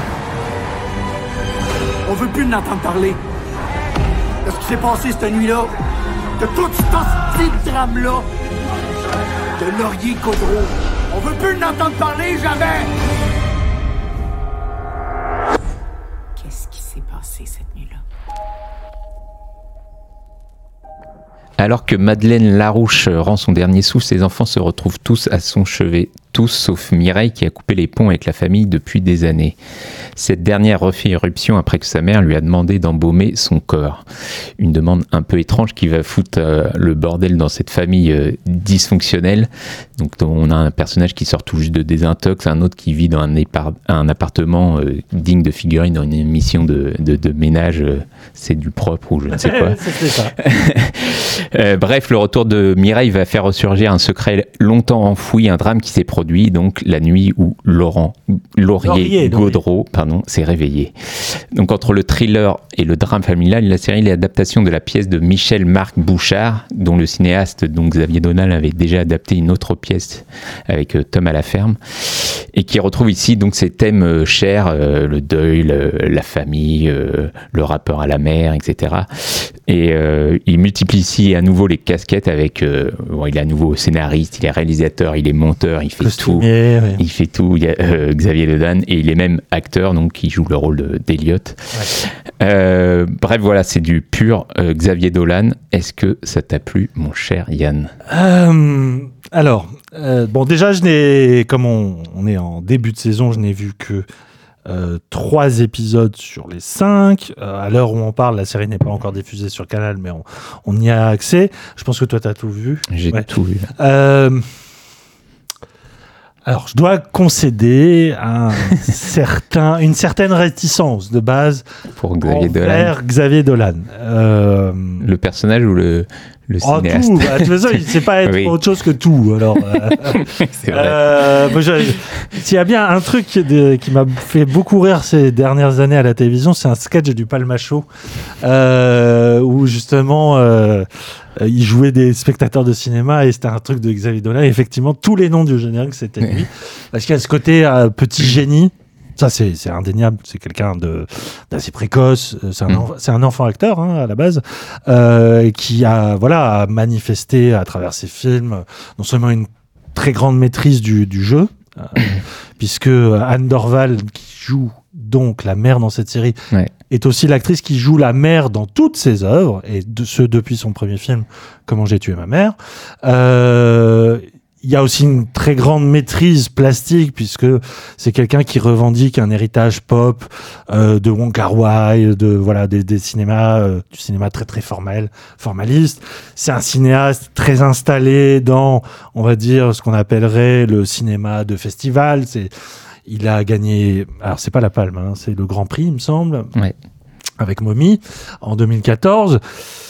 Donc c'est c'est c'est c'est quelqu'un qui euh, est très clairement amoureux du cinéma en tant que geste. Euh, qui euh, voilà c'est- une sorte de décalque un peu de Tarantino dans cette idée que euh, toute sa vie ne tourne qu'autour du cinéma. Alors il est moins dans la citation que Tarantino, mais il y a Mm. ce rapport très très très euh, méta hein, euh, au cinéma qui le pousse du coup à, à avoir plein de postes sur un tournage, mais aussi à apparaître dans sa propre filmographie comme un fil conducteur en tant qu'acteur qui choisit des rôles très quand même très très intéressants euh, par rapport à son rôle de cinéaste. Enfin, il y a quelque chose de très calculé euh, dans le geste de, de l'âne qui moi me ça reste indéniable d'un point de vue boulot. C'est c'est des et cette euh, série n'y coupe pas c'est une série qui est euh, bien rythmée que très bien jouée. En plus euh, euh, ce que je trouve bien, c'est que c'est joué en québécois, c'est joué dans la Ouais. langue actuelle euh, québécoise. Il y a du slang, enfin il y a vraiment, euh, du coup, le- la nécessité pour nous Français de, de recourir aux sous-titres, malheureusement. Mais en même temps, il y a, il y a, il y a Oui, il, un- il fallait, hein, parce que. oui, oui, mais, mais en plus, mais ça, ça apporte pas qu'un exotisme, ça apporte une Ouais, vraie non. texture au jeu des acteurs et c'est ça que je trouve très précieux. Euh, mais moi, j'en peux plus de, de Xavier Dolan. En fait, pardon, mais euh, euh, pour le je détruire. déteste quasiment tous ses films, D'accord. Ah oui. à part Laurence. Anyways, qui est la seule anomalie dans, dans sa filmographie. Tu sais pourquoi? Parce qu'il joue pas dedans. Et pour moi, c'est très important. C'est un Euh, des rares où il joue pas dedans. ouais. Ouais, euh, mais euh, il- là, Dolan prend un versant depuis Mamie qui, moi, m'insupporte. C'est euh, la trop grande conscience que c'est un génie. Et, euh, et c'est ça, ça m'ulcère. Et ça, surtout, ça me laisse sur le côté parce que c'est tout le temps les mêmes histoires. C'est-à-dire que Il y avait ce film atroce avec Vincent Cassel, euh, qui était aussi une adaptation de théâtre qu'il avait fait euh, avec euh, Gaspard Ulliel. aussi, euh, Euh, euh, la- juste la fin du monde. juste la fin du monde, ouais. qui est pour moi le prototype de Wannabe, pardon, je vais être dur, hein. Wannabe euh, Arnaud Desplechin. Genre euh, toutes les fictions qui tournent au- autour de famille jouée, on va régler des comptes, on va Ouais. hurler très fort les uns contre les autres, on est soit enfin Avec la famille c'est quoi cruauté, Voilà, il y a la marâtre forcément qui a engendré que soit des criminels, soit des drogués, soit tout à la fois. Forcément ils se haïssent tous et tout ça. J'adore ça chez Desplechin. je sais pas pourquoi. Si, parce que pour moi, il y a quelque chose, de, je sais pas, de moins, de moins maniéré euh, dans, dans la réal. Euh, euh, j'ai adoré le, par exemple, le frère et sœur, euh, le- son, son dernier Desplechin. Et donc, je aussi. trouve, je trouve énormément de points communs avec cette série-là. Euh, L'idée qu'ils se parlent plus depuis des années, on sait pas trop bien pourquoi, et puis finalement, est-ce que c'est vraiment l'intérêt? Ça se regarde. Je veux dire, je, je me suis pas ennuyé une seule seconde. C'est c'est maîtrisé. Euh, c'est c'est- un format à l'américaine. Il l'a dit sur, à la- dans ses interviews. Voilà, il a voulu crier son amour de la série télé. C'est quelqu'un qui a été nourri à la trilogie du samedi soir. Voilà, il y a, il y a vraiment cette empreinte. Mais mais j'arrive pas à une seule seconde à m'intéresser au destin de ces personnages. Ils sont tous insupportables. Il, il les sauve pas. À un moment, lui-même se filme en train de se scarifier. Euh, en train, tu vois, il, se- il- il est devant un miroir. Il se, Ouais, il se. Alors parce qu'il a loupé une réunion de, de, de, drogués anonymes, je crois, et voilà pour inventer un prétexte. Du coup, il se mutile et là, ça dure des plombs où on le voit, il s'arrache la peau avec un bout de miroir. Enfin, Mm. et c'est ça, ça me fatigue. Ça me fatigue parce que Dolan maintenant, c'est plus un ado. Au départ, je, lui- je, je- je comprenais, tu vois, il avait Oui. ce côté, euh, ouais, je veux, je veux vraiment révolutionner le cinéma. Tu pardonnais sa, sa- la La fougue de la jeunesse. La fougue. Euh, là, euh, pff, en fait, pour moi, c'est, on va en reparler avec euh, Winding Refn, mais c'est, c'est des gens qui, sous couvert d'apparaître comme des auteurs avec une espèce de conscience gauchisante, en fait, c'est des, des vrais beaux réacs pour moi. Et euh, pour moi, Dolan, c'est hyper réac ce qu'il filme. voilà, à toi. Et bah, merci. Rhabillé pour l'hiver. Je suis désolé, j'irai au bout de la série. Peut-être que ça va, je vais avoir un déclic, mais pour moi, c'est, en fait, c'est viscéral. On fera euh, White Lotus peut-être. Peut-être. Mais je pense pas. hein.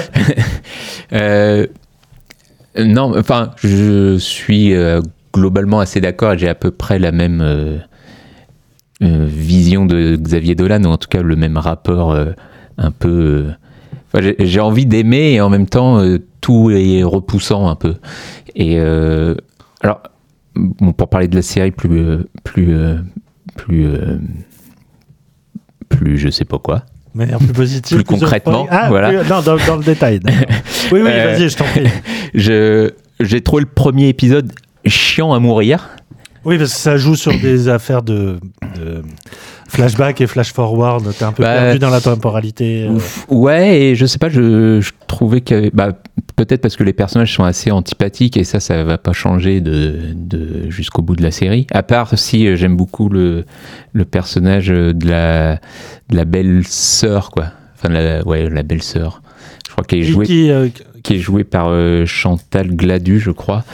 Et euh, bah, c'est la femme du, du, Est-ce qu'elle chante un karaoké Oui, voilà, ouais. Elle est très bien. L'actrice est super, c'est vrai. Et euh, bah, c'est vrai que Anne Dorval est toujours très bien aussi, quoi. Mais, euh, euh, mais oui, non, j'ai trouvé le premier épisode assez chiant. J'arrivais pas à, me, à rentrer dedans. J'ai eu du mal à. Ouais, enfin, j'avais, j'avais vraiment pas envie de continuer. Et j'ai poussé le truc. Et la série tient parce que bah, tu as, quand même envie de savoir bah, qu'est-ce qui s'est passé pendant cette nuit, qu'est-ce qui fait que, euh, bah, que cette famille s'est déchirée, etc. Mais euh, le problème, c'est que, enfin, tu, l'as dit, moi, je crois pas à ces personnages. Et en effet, ce que j'aime, moi, chez Desplechin, c'est que bah, je m'y reconnais immédiatement, même si euh, ça peut être des choses très fortes qui se passent dans les films. Euh, les personnages sont, c'est des personnages comme nous, ils ont des failles et machin, mais c'est pas. euh, Enfin, là, t'as l'impression que tous ils sont euh, au fond du trou et des- sont. C'est des damnés, quoi. Ouais, c'est ça. Et enfin, il y a, y a pas un pour sauver l'autre, quoi. Et euh, l'autre, il est en désintox. L'autre, il est à moitié cinglé. Il a fait aussi une désintox avant. L'autre, il, il vit dans un appart où il arrive plus à faire le ménage chez lui, etc. Et, euh, et tout se cumule comme ça. Et, Et elle est thanatro- Ouais. Pardon. Et euh, elle respire pas non plus la sanité. euh, Non, c'est ça. Et alors, euh, voilà, du coup, tu te dis, bon, bah, qu'est-ce qu'il a pu se passer pour que ça détruise à ce point ces personnages? Et j'ai un peu de mal à y, à y croire à tout ça. Et, euh, et en effet, je trouve ça euh, trop forcé. tu sens que Xavier Dolan, il aime bien jouer ce personnage-là, et en effet, il aime bien euh, se, se triturer le visage devant le miroir, et devant la caméra surtout. Oui, c'est ça, ouais. Côté très performant. Chercher la performance à tout Bah, prix, ouais, ouais. ouais. Et, et c'est vrai que le- la série adopte un ton assez bizarre où. euh, Enfin, c'est très. Moi, je trouve qu'il. Enfin, je pense qu'il a dû le revendiquer, mais c'est très euh, Fincher, période Seven. Hmm. Enfin, le générique, c'est euh, Oui, le générique de fin de Seven. C'est complètement ça. Et qui est complètement décalé par rapport au reste parce que Ça te vend un truc, euh, oui, euh, polar en fait. Ouais, c'est ça. On voit euh, un mec qui écrit sur un, un bouquin, mach- enfin, genre, Ouais, genre un tueur en série qui est en Ouais. train de préparer son truc, alors que bon, euh, il n'y a pas du tueur en série, hein. et euh, et c'est et c'est une bête histoire de, de, de drame familial où moi j'ai du mal à y croire un peu. Après, voilà, ça. Il y, a, il y a toujours les thèmes de, de, de Dolan qui réapparaissent et il y a des choses qui sont forcément euh, intéressantes aussi euh, sur euh, bah, l'homosexualité, etc. Enfin, le- la série commence, je crois, que ça, Oui, sur, oui euh, vrai. sur un gamin qui se fait euh, Ouais, un lynchage, hein. un lynchage, ouais, complètement, et, homophobe, ouais. et un drapeau gay qui, Mm, est, qui est brûlé, etc. Et là-dessus, il y a des choses qui sont vraiment intéressantes. Mais, mais ouais, j'ai du mal à croire à tout ce qui, tout ce qu'il raconte parce que tout me paraît euh, forcé ou. euh, ouais, ou j'ai envie de dire pas sincère, mais, euh, mais c'est peut-être un peu. Artificiel. Ouais, c'est ça, artificiel et. je, je suis allé au bout malgré tout parce que on est le, On est d'accord que c'est une mini-série. C'est une un one-shot, mini-série, hein, ouais. D'accord. Ouais, ouais, et, et lui dit qu'il a, il a mis vraiment tout dedans. Enfin, et, Au point de, de l'épuiser. hein. ouais, voilà, c'est ça. Il et aurait que, besoin de faire une pause. et que là, Et je ne euh, saurais que l'encourager. Pardon. ouais, non, mais c'est ça. il- Enfin, il- euh, apparemment, on ne devrait pas revoir Xavier Dolan euh, derrière Au une caméra avant, avant longtemps, ouais. Euh, mais c'est marrant que tu parlais de, euh, Tarantino parce que bah, Tarantino c'est un peu la même chose où il a dit bah, qu'il avait l'impression d'avoir été un peu au bout de ce qu'il voulait et que voilà il y avait encore un dernier film et après il a arrêté. Pour le coup, là, je suis plus en désaccord. Enfin, s'il peut refaire un film, voire plus, mais je pense que Tarantino, au contraire, euh, a ce don de se renouveler. Bah, Quand bien ouais, même, après, il dis- garde des marottes, disons que ce- disons, bah, il le sent comme ça, on n'y peut rien, Ah, mal- bah, malheureusement. Mais, mais disons que voilà, quand Xavier Dolan dit ça, j'ai l'impression que c'est plus euh, une Pour qu'on- posture. hein, Pour qu'on vois. lui dise non, non, viens, allez, reviens. Et, et sans doute aussi On pour le lui dira dire. jamais. Et sans doute pour lui dire ça, mais voilà, j'ai l'impression que c'est une posture aussi et que est-ce que vraiment euh, foncièrement il se sent. euh, C'est comme sais Miyazaki. Hideo Miyazaki, euh, pas, euh, Hayao euh, Miyazaki, Mais- qui a- ne cesse d'annoncer sa retraite Oui, pour finalement euh, dire oh bah non, je vais en refaire un petit dernier. bon, peut-être parce que lui, il voit que la relève est pas encore là et que Peut-être. et qu'il faut prendre euh, les choses en main. Mais enfin bref, euh, ce pauvre Que Dolan. digression. Oui. Mais voilà. C'est dire qu'on s'en fout un peu de la série. hein, Je suis désolé, mais euh, Non, mais bah, en tout cas, si vous passez le, le pilote, euh, ça, ça devient mieux. Et voilà, non, mais il y a, il y, a un- il y a un sens du, du rythme malgré tout. Je trouve qu'il arrive à faire une vraie série aussi, où, dans le sens où bah, chaque épisode raconte quelque chose. Il y a une vraie envie d'après de bah, de voir ce qui va se passer ensuite. Enfin, le, oui, à où- chaque fois il y a un cliffhanger d'ailleurs. voilà, il y a un petit cliffhanger, ça relance un petit peu l'intrigue. Il arrive à jouer un peu sur, euh, bah, euh, on pense qu'il s'est passé ça, puis en fait non, et euh, bah, qui, est, qui est- qui est plutôt bien foutu et tout, mais, mais ouais, c'est le problème, c'est les personnages en fait, et, et c'est, et enfin dans une série télé, c'est quand même compliqué quoi. Effectivement, c'est compliqué. Voilà. Nous en reparlerons peut-être à la prochaine émission. si je sauve ou pas euh, ce, qui, ce qui me. le peu de. D'attente que j'ai envers cette série, mais c'est c'est pas gagné. En plus, ah oui, je vois, je savais pas ça. C'est Oui, Hans la- Zimmer qui fait la C'est musique. vrai qu'on en a Bah, pas pour parlé. moi, tout est dit. hein. Bah, mais ça- bah, et pour le coup, elle est pas aussi euh, grandiloquente qu'elle peut, qu'elle peut l'être. Qu'elle a pu l'être chez Quelle- Nolan, oui, effectivement. Mais, Oui, oui, aussi chez Nolan, mais, euh, mais oui, mais ça participe aussi à ce côté. euh, Enfin, tu vois pas Hans Zimmer chez, no, chez Dolan. Je sais, non, et tu- et- oui, tu, tu sens qu'il a voulu se payer un kiff. euh, Et ouais, enfin, il y a ce côté très bah, thriller hollywoodien, je ne sais quoi, qui, qui marche pas trop. Enfin, ouais. Ça marche pas trop et on va donc passer à la suite. Donc, euh, c'est donc sur Canal hein, on- Ouais. euh, en 5 épisodes à partir du 20 janvier, euh, dans mon souvenir, la diffusion. Ce peut-être. Oui, oui, oui, tout à C'est- fait. euh, oui. Je crois avoir fait mes classes. Je pensais que c'était le 31, mais c'est peut-être le 20. Non, non, on va vérifier. Euh, en tout cas, on a pas, on a respecté l'embargo, ça c'est sûr. Oui, ça c'est bon, j'ai vérifié. Passons à une toute autre ambiance avec Let the Right One In. Brace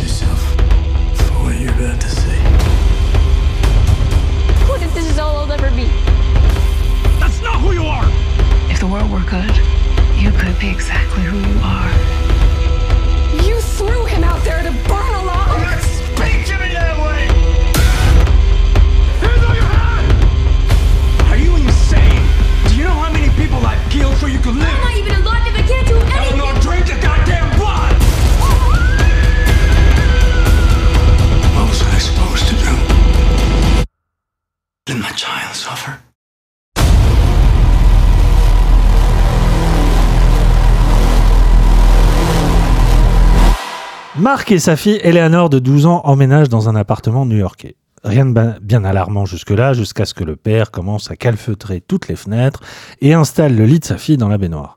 Car Eleanor n'est pas une ado comme les autres, mais une vampire, transformée dix ans auparavant dans des circonstances troubles et qui reste bloquée éternellement au stade de l'adolescence. Tout en travaillant la journée pour vivre, en tant que chef cuisinier, son père se charge de la nourrir en dose de sang quotidienne. Tous deux espèrent trouver un remède tout en essayant de renouer avec une forme de quotidien normal au contact de leurs voisins et anciens amis. Si vous reconnaissez quelque chose de familier dans ce pitch, c'est normal.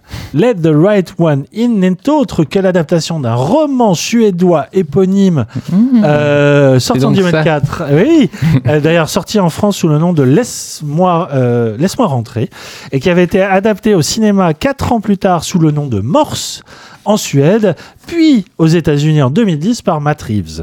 Produite par la chaîne Showtime et diffusée chez nous sur Paramount Plus, Let the Right One In entend revisiter le concept du vampirisme à travers le prisme bah, du, du format quotidien, hein, mais aussi un peu plus d'émotion que la froideur euh, suédoise.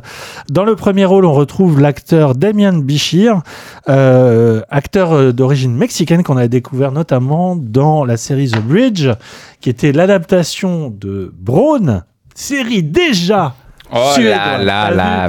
T'as vu cette espèce de pirouette que je viens de te faire C'est fou. qui était une série, euh, oui, euh, où il, y a- il avait en face de lui, euh, c'était Un- Diane un Kruger. Ah, d'accord.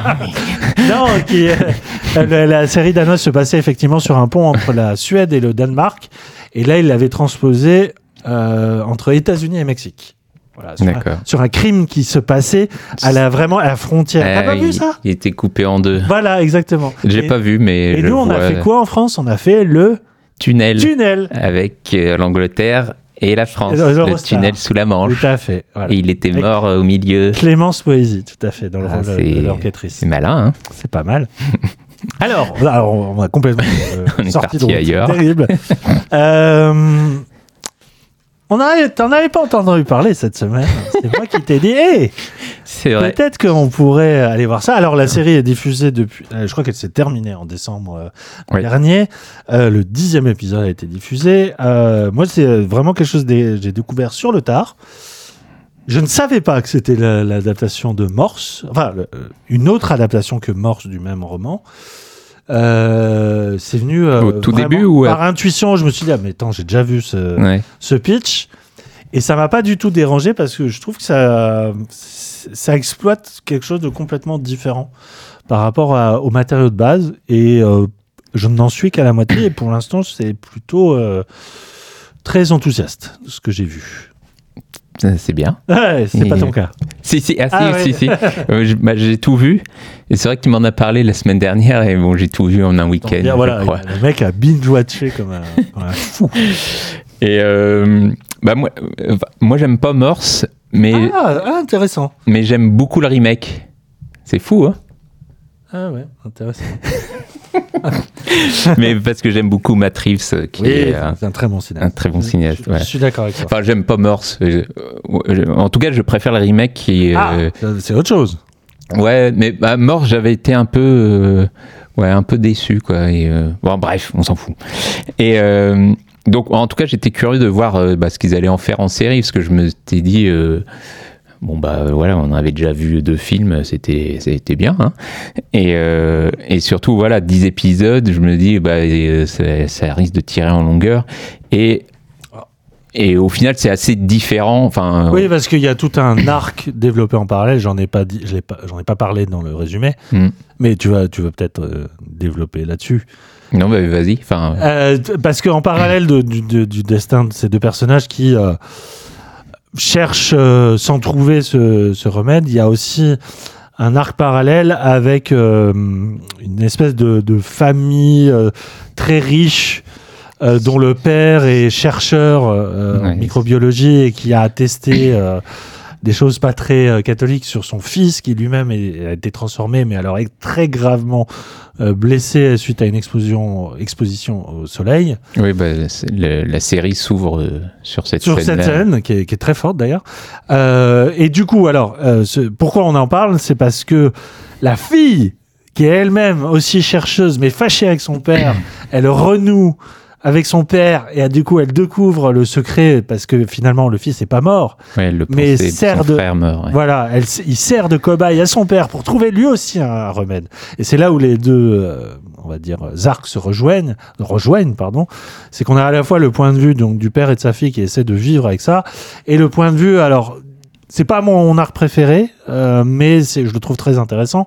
C'est, on voit tout le côté un peu scientifique et euh, notamment il teste sur des cobayes. Et c'est un côté très clinique et assez euh, presque film d'horreur. hein. On bascule dans une, une toute autre forme de fantastique puisque la série se veut fantastique avant tout. hein. Euh, voilà, euh, pardon, excuse-moi. Ouais, non, mais c'est vrai La qu'il parole. il- il teste sur des singes et il y a un côté. bah, un peu euh, comme. Je crois que je sais plus si c'était dans le premier Planète des singes où il y avait un peu ce, ce côté. Tout à fait. Réalisé par Matt Reeves d'ailleurs. Mais. euh, mais est-ce qu'il est malin? Est-ce que c'est lié? On ne sait pas. Mais euh, non, non, et, ouais, donc j'avais peur que ça s'étire, mais je trouve que la série s'en sort bien, euh, bah, notamment grâce au rôle du père qui est quand même bah, très ambigu comme personnage, très intéressant parce que bah, la, enfin, la, la- la question que pose la série, en fait, c'est de savoir jusqu'où euh, un père est prêt à aller pour, euh, pour sauver sa fille, en fait. Et, euh, et, enfin, et la sauver, ça veut dire lui trouver du sang, quoi. Ouais. Et, et ce qu'on comprend un peu plus loin, c'est que le sang doit être frais. Et que t'as pas le droit de prendre des poches de sang à l'hôpital et d'attendre une semaine et le sortir du congélo. Euh, Sa fille, elle en veut plus du sang. Donc ça marche pas. Donc quand ils comprennent qu'il faut du sang frais, euh, ça devient compliqué. Ah, Il faut chasser, quoi. Et voilà, il faut chasser et euh, et bah, et il y a un côté un peu euh, bah, presque Dexter quoi, parce que le père va euh, va, essayer de tuer des gens qui, qui, lui considère qui méritent peut-être de mourir en tout cas. Et, euh, et voilà, enfin il y a tout ça qui est en, en fil rouge. Après, on suit pas mal aussi la, bah, la gamine et sa relation avec euh, Son, son voisin. avec son voisin. donc- Et c'est mon, c'est ce que j'ai préféré pour l'instant dans la série. C'est comment euh, cette gamine euh, finalement ne, enfin bien sûr il y a la soif de sang qui est, qui est purement instinctive, mais la série montre bien à quel point elle a ce besoin de se, se trouver une sorte de normalité et de Ouais. et à la série du coup de, de prendre les chemins du, du teen drama Et euh, je trouve ça vraiment. Pour le coup, j'ai aucun souvenir de cette partie-là dans les films. Les films étaient vraiment très axés sur. euh, euh, le, le côté à la fois fascinant et monstrueux de la gamine vampire, tu vois, euh, Bah, de, de, de- de faire attention à pas apparaître au soleil. Ouais. Et au final, c'est pas ça que je gardais. je Bah, gardais mon- pas cet aspect quotidien. Moi, ouais, il faudrait que je revoie les deux films, mais moi, c'est ce qui m'avait plu justement dans le remake. Ou en tout cas, c'est ce que j'avais retenu, c'était bah, cette relation entre la gamine et, euh, et le- un voisin pareil aussi. Et je trouve que bah, là, on retrouve ça euh, euh, dans la série. Et, euh, et euh, bah, ce, qui est, ce qui est intéressant, c'est que le, bah, le, le- le voisin, c'est c'est quelqu'un aussi qui est un peu euh, associ... enfin pas associable, mais en tout cas qui est euh, margi- marginalisé par, euh, par ses autres camarades de classe, etc. Et du coup, bah, les deux se retrouvent parce qu'ils ont une vie un peu similaire, même Ouais. si euh, ils ont des, des destins complètement euh, opposés, quoi. Mais bon, il y a plein de jolies choses sur leurs atomes crochus, notamment le, la magie, la prestidigitation. bah, voilà, c'est ça, oui. Ça, ça crée des, des, des, des petites scénettes comme ça où les, les deux acteurs, je les trouve assez, assez merveilleux parce qu'ils sont naturels et, Ouais. et tu crois vraiment à cette amitié qui cache bien évidemment une sorte de, de, de, de, de béguin hein, entre les Bah, deux. Et en même temps, un- Ouais, ça me gêne aussi un peu ça parce que bah, tu l'as dit au début, non mais parce que la gamine a 12 ans quand elle devient vampire et il se passe 10 ans sauf qu'elle vieillit pas. Mais donc dans sa tête, elle a un peu 22 ans. Ou pas. est-ce qu'elle a vraiment grandi dans cette... Moi, c'est vraiment une question. Bah, Est-ce qu'on gr- on mûrit parce que notre corps change ou parce que le temps passe Ah Retrouvez euh, ces questions dans notre spin-off euh, Philosophie et essai. Bah, je sais, ouais, enfin, en tout cas, on, on la montre quand même comme une gamine qui a un peu plus de 12 ans dans sa tête. Enfin, elle est Ah, beaucoup. tu, tr- tu trouves ça moralement euh, Bah, non, bah, pas si douteux parce que je trouve que la relation. Bah, pff, le, le lien, euh, enfin, évidemment qu'on pense à une histoire d'amour, mais j'ai l'impression que c'est plus euh, un frère et une sœur, en fait. da- d'accord, d'accord, bah, tant mieux, très bien. Et bon, après, ils dorment dans le même lit et tout ça, mais bon, c'est Ah des là- gamins. Ah là là. Mais voilà, mais non, mais je me dis, bon, bah, quand même, elle a quand même 22 ans. Est-ce que euh, quelqu'un qui a 22 ans ou plus ou moins a envie de traîner avec un gamin de 12 ans, tu vois? Bah, Mais ça bon. arrive souvent les fictions euh, de, euh, de de gens adultes qui ont été enfermés, cloîtrés pendant euh, Oui, et qui du coup à force de ne voir que bah, le carrelage de leur salle de bain, ils n'ont pas évolué parce qu'ils ont manqué de sociabilisation. C'était pas le, une série de Tina Fey sur Netflix là où ah comment ça s'appelle euh, Unbreakable Kimmy Schmidt. Voilà. Oui, oui, non, mais c'est, oui, c'est vrai. T'as, raison. Tu m'as convaincu. Voilà, tu vois, de, rien. Hellboy, pareil. Oui, oui, oui. Bon, oui. il était déjà adulte euh, avant d'être enfant, Ouais. mais il y a ce truc de, de presque de régresser en fait. Là, là. Oui, non, mais t'as raison. Et puis, il y a ce côté où le, le corps reste euh, enfantin, donc Voilà. Mm. euh, l'esprit aussi, peut-être. Mais, mais ouais, non, enfin, euh, cette relation est vraiment chouette. Et en effet, il y a ce côté, bah, lui fait de la magie et elle est, est magicienne en soi parce que bah, elle court hyper Elle vite et machin et tout ça. Et voilà, et ils se, ils se retrouvent comme ça. Et, euh, et puis, il y a tout un jeu sur euh, le fait que. Bah, elle est censée garder le secret et le partage avec lui parce qu'il lui fait confiance euh, sans le dire à son père et machin. Et puis le père euh, rencontre la mère. Oui, alors ça c'est une question que je me posais dans les films. Est-ce que la voisine, donc la mère de, de son, son copain, était flic dans les... Je- Peut-être dans le roman, mais le, le film, j'ai pas ce souvenir-là parce que ça aussi, ça crée quelque chose de nouveau à exploiter. Bah euh, ouais, je me souviens pas. un peu de- forcé d'ailleurs. hein. Bah, c'est vrai que le le- mec, il a pas de chance. c'est ouais. pas de bol. Ils arrivent à Manhattan. Pile poil, il arrive à côté de la, la voisine et flic, et en plus il vient de tuer sa, son ex-mari, Voilà, ou ouais. plutôt moins ex. Voilà. Donc, oui, c'est vrai, c'est vrai ouais. Mais bon, voilà, il fallait bien euh, lancer euh, l'intrigue, j'ai envie de dire, mais, euh, mais oui, c'est assez, c'est assez drôle. Et pour, mais pour le coup, la scène de, je, je sais plus si c'est dès le premier épisode, hein, je pense que c'est à la fin du premier, oui. de quoi bah où il tue Oui, le, oui, où il tue Oui, l'ex-mari. euh, tout à fait. Et pour le coup, on, moi je m'y attendais pas du tout. Ouais. Enfin, surtout qu'il bah, il lui parle, et, enfin, à la base il le kidnappe parce qu'il veut des informations sur une espèce de pilule qui devrait, qui, euh, qui pourra peut-être les amener vers euh, les scientifiques dont il cherche, euh, qu'il cherche depuis le début. Et, euh, et du coup, il l'interroge en lui disant bah, si tu réponds bien, euh, il va rien se passer. Quoi. Et, et moi, j'y ai cru bêtement. Et blam, et d'un coup, il lui coupe la gorge et il récupère le sang. Et tu comprends que en fait, euh, bah, c'était surtout ça qu'il voulait et, euh, et pour, pour nourrir sa fille. Quoi. Et, et blam, euh, donc là, enfin, la série se termine quasiment sur ce meurtre-là. Et, et ouais, ça pose, ça pose quand même son personnage qui, bah, d'un coup, est. est quand même un, un enfoiré quoi. Mais c'est tout le talent de l'acteur qui est un acteur qui, fait, qui en fait pas des caisses. Ouais, Euh, c'est un acteur qui est vachement dans la retenue, euh, qui mumble un peu. Enfin, euh, Ouais, ouais. il y, a, y, a, y a- y a ce côté, ouais, qui...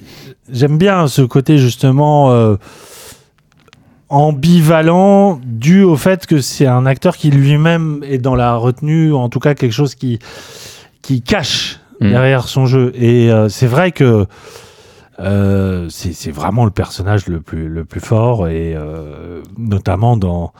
Bah, c'est ça, ce, ce- ce- ce que creuse la série plus que le film, c'est euh, cette idée de the right one, quoi. C'est-à-dire, est-ce qu'il faut être tout le temps du côté de la morale, de la justice, ou au contraire, bah, être parent, ça te pousse à faire des choses qui sont complètement euh, Mm. délirants, et en même temps, à la lumière des événements qui arrivaient, il y a une espèce de, de cohérence et de logique où tu t'a- t'adhères. Enfin, moi, j'ai Ouais. aucun mal à adhérer à son plan, tu vois. Oui, Même si, mais c'est ça qui est bien avec, euh, avec ce genre de série, et Dexter était intéressant là-dessus, c'est que tu adhères à la croisade du personnage parce que la mise en scène fait en sorte que tu te prends d'empathie pour eux, tu vis à leur contact, euh, tu, tu connais leur douleur, et puis tout d'un coup, tu as ces saillies de violence où tu dis ah ouais, mais attends, là, je. Là.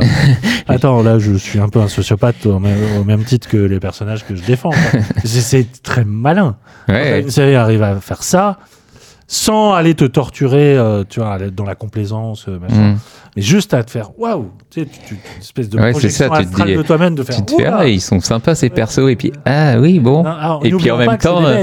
Et puis en même temps, voilà, tu peux pas oublier les sentiments que tu as eu pour lui, et, et ouais, et ça te met vraiment dans une position euh, bah, ambivalente, et tu n'arrives plus trop à te, placer, euh, mais euh, l'évolution en tout cas est, assez intéressante, je trouve, et, euh, en plus il rajoute euh, bah, un suspense sur euh, parce que la mère est, absente, enfin on comprend qu'elle est morte, mais on sait pas de quelle manière, et euh, la série te le fait comprendre à la fin. Et euh, ça rajoute encore euh, une couche sur euh, la culpabilité de ces personnages et tout ça et, euh, et non c'est euh, c'est franchement euh, Moi qui n'en suis qu'à la moitié, du coup, tu me conseilles vivement de, de terminer. Est-ce Bah. que ça ouvre l'éventualité d'une deuxième saison clairement Ok. Euh, ouais, ouais, clairement. Bah, ça finit vraiment sur un truc où tu te dis, bah, attends, c'est pas la fin de la saison, là, j'ai envie de voir la suite, quoi. Et euh, bah, il, il se passe encore pas mal de choses, en tout cas, et euh, ça, enfin, ça avance vraiment, ça avance, ça avance vraiment pas mal, mais, euh, mais ouais, ça ouvre sur une suite potentielle, quoi. Très et, bien. Et ça joue, ça joue pas mal sur bah, le, le mythe du vampire aussi, parce que finalement, Oui, vrai. on en parle sans en parler. Enfin, la série en parle sans en parler, quoi. Mais sur la fin, voilà, il y a, y, a des- il y a des choses qui arrivent un peu plus. Et même avec les scientifiques avant, où il- il- à un moment, ils kidnappent un vrai, euh, un humain, et, euh, et euh, le frère doit en faire un vampire. Et du coup, il y a un rapport. Enfin, quand le, le- un vampire fait, enfin, quand un vampire ouais, fait d'un humain son, son protégé ou je ne Ouais, sais quoi, ouais. il se crée un lien entre les deux. Sûr, et, et du coup, bah, voilà, la série parle de ça aussi un moment et le mec peut pas le supporter de le voir, ce, enfin, ce- cet humain qu'il a fait vampire euh, être torturé, etc. pour les expériences. Et du coup, voilà, la série va un peu plus dans, ce, dans le mythe du vampire et, euh, et je trouve ça toujours euh, ouais, plutôt intéressant et, et, et ça donne à voir un petit peu.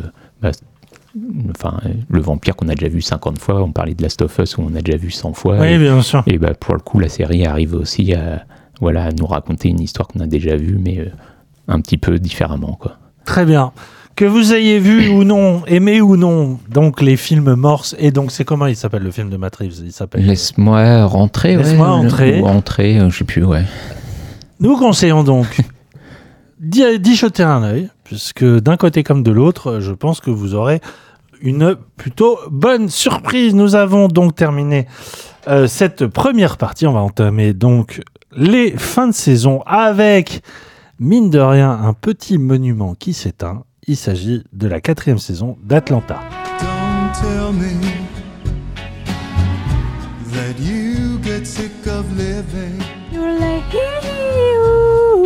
Then all hell breaks loose. She sent me all them pretty pictures, I done screenshot it. Like, don't be sending me the kitty if you ain't it. Get off my car now. Oh my goodness. There's something there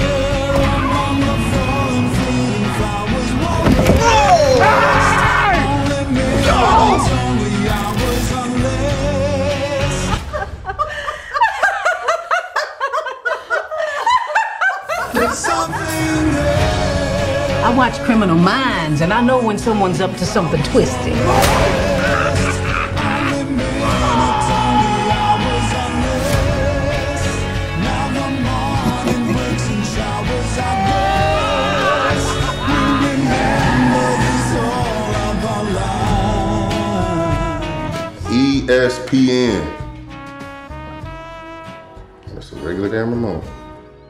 Après 4 ans d'absence, Atlanta est revenu avec deux saisons, les deux dernières, donc sorties à 8 mois d'intervalle seulement.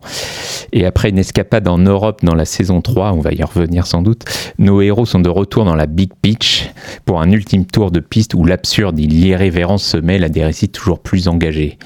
Conservant son style euh, anthologique, on a même droit à un faux documentaire euh, complètement excellent et fou. Euh, Atlanta déverse son spleen avec une mise en scène toujours aussi soignée, qui divise aussi un peu sur ses dernières saisons. Euh, je voulais savoir, Yann, de quel côté. T'étais pas prêt, pardon. Si, si, complètement. De quel Euh, côté tu te, tu te plaçais? Ah bah pas pas euh, pas du côté des détracteurs, Ouais. c'est sûr. Non non, j'ai- vraiment adoré.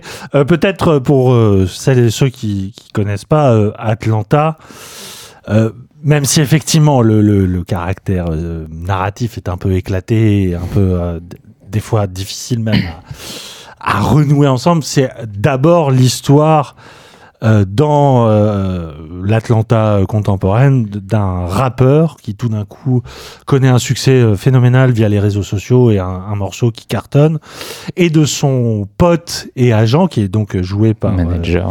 ouais. Childish Gambino, donc Donald Glover, euh, qui est donc le créateur de la série, qui est aussi un acteur qu'on a connu à travers le prisme d'une série assez culte euh, qui s'appelle Community. Euh, et la série se fait à la fois le portrait donc de ces de ces gens-là qui sont entre les losers un peu et, euh, et en même temps complètement intégrés dans le business du rap. Ils arrivent à, vraiment investir le, le, le, le milieu euh, voilà par mille moult périodes mais la série se veut bien plus que ça parce que comme tu l'as dit euh, au-delà de leur histoire il y a toute une réflexion sur le rap qui lui-même est une réflexion euh, aujourd'hui euh, bah, sur euh, le, le, le fait notamment d'être noir aux États-Unis, Mhm. dans une ville comme Atlanta, qui est une ville donc du sud Mhm. des États-Unis, donc un, un très très très lourd passé euh, colonialiste et, euh, même euh, raciste, et qui a évolué dans une espèce de hum, continuum temporel très très difficile à, rationaliser. c'est ouais, t'as- tu t'as dit le mot, c'est fou parce que c'est une anthologie alors que ça raconte quand même une, histoire quoi de, ces personnages. Les, les personnages évoluent malgré, enfin évoluent complètement même.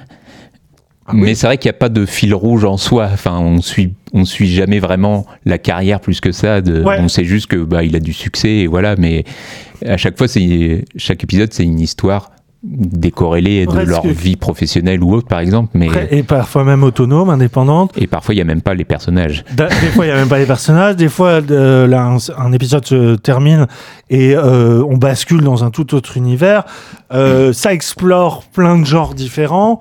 Euh, la comédie, le drama, l'absurde, beaucoup, beaucoup, beaucoup d'absurde.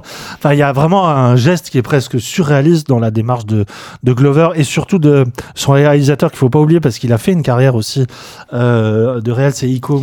Hiro, C'est un nom en japonais. c'est Hiro, je crois. Qui est aussi le réalisateur de ces clips, parce que Donald Ouais. Glover, il faut se rappeler que Atlanta a eu lieu en même temps Hiro, Hiro Murai. Muraille, euh, que euh, le fait que Childish Gambino, donc le nom de scène Donald Glover, a explosé au même titre que Paperboy dans la vraie vie avec son fameux morceau This is America. Ouais. Et il y a une espèce d'effet de parallèle qui est très troublant en fait le- entre le devenir de la série et le devenir du rappeur lui-même dont on euh, il a sorti un album il y a 2-3 ans c'est enfin moi j'aime beaucoup en plus sa musique euh, c'est c'est du rap un peu geek euh, Ouais. voilà mais qui est, qui est un peu méta aussi mais voilà c'est une série qui est qui est, qui est hyper difficile à circonscrire à cerner à même à analyser, euh, 'fin, c'est- presque vain d'en parler parce qu'il y a quelque chose toujours qui échappe au sens dans euh, ce que ça raconte. Parce que des fois, tu te dis, mais qu'est-ce qu'il a voulu me dire? Bah, ouais, T'es par- perdu. Parfois, je me sens euh, presque trop bête devant cette Voilà. enfin, Peut-être pas trop bête, mais en tout cas, il faut être euh, à, la pointe de l'actualité ou de certaines choses qui peuvent se passer aux États-Unis. Clairement, il y a des références qui nous manquent, et notamment sur la ville d'Atlanta, parce que c'est effectivement une- un portrait de la ville euh, Mais, euh, et de la région. Ouais, mais euh, il y a un côté presque euh, pas élitiste, parce que, mais, mais vraiment où, où, ouais, où on sent un peu petit, parce qu'on sent qu'il a, il dit des choses Ouais. Et euh, on n'arrive pas forcément à savoir lesquelles exactement. Il y a- il y Et, a un décryptage, effectivement. Mm. Et en même temps, mais ça la rend passionnante aussi. c'est. euh, Enfin, moi, je suis, je suis quand même assez triste que ça se termine là. Ouais. Parce qu'on est sûr que ça se termine. Euh, oui, oui. Ouais, il a dit qu'il on n'est jamais sûr avec les séries, mais là, en tout cas, c'est fini pour l'instant. C'est parce que, euh, mine de rien, ça reste une des séries les plus stimulantes d'un point de vue intellectuel, justement dans cette idée que on a envie de regarder une deuxième fois pour euh, redécrypter des codes qu'on n'avait pas forcément.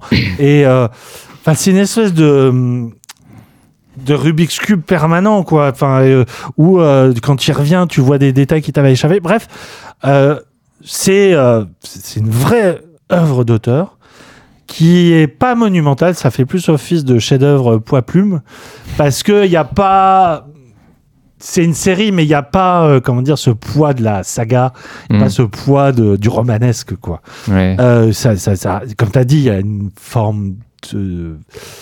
Pas de communautarisme ni d'élitisme, mais c'est vrai qu'il y a un truc où on est un peu comme chez Lynch, il y a, il y a quelque chose qui euh, t'empêche de, d'être pleinement entier dans, le, dans ton amour à, ce- à cet objet-là.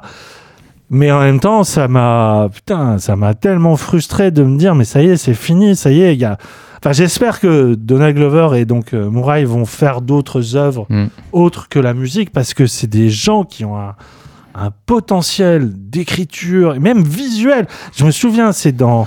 Alors, pardon, on s'éloigne beaucoup de la saison 4, on n'a quasiment pas parlé dans le détail, mais moi, il y a un épisode qui m'avait complètement halluciné, c'était peut-être dans la première, où euh, les personnages font une fête, ils ne se souviennent de rien, et en fait, ils revivent tout à travers les espèces de. euh, euh, de, de mini-vidéos, genre les Reels ou les, ou les, les, mi- les vidéos TikTok, Mm. qui parsèment les réseaux sociaux, où on les voit apparaître à travers les portables de plein de gens. Et en fait, ils se disent Ah, mais c'est ça qui s'est passé. Alors, Et ils se voient comme s'ils étaient extérieurs à lui-même.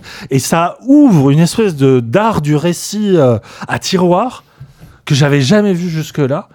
Et, et en fait, c'est ça en permanence. C'est-à-dire que dans cette saison-là, et on va raccorder, euh, il y a un moment où euh, juste ils se perdent dans un- une sorte de, de grand mall, euh, de centre Ouais.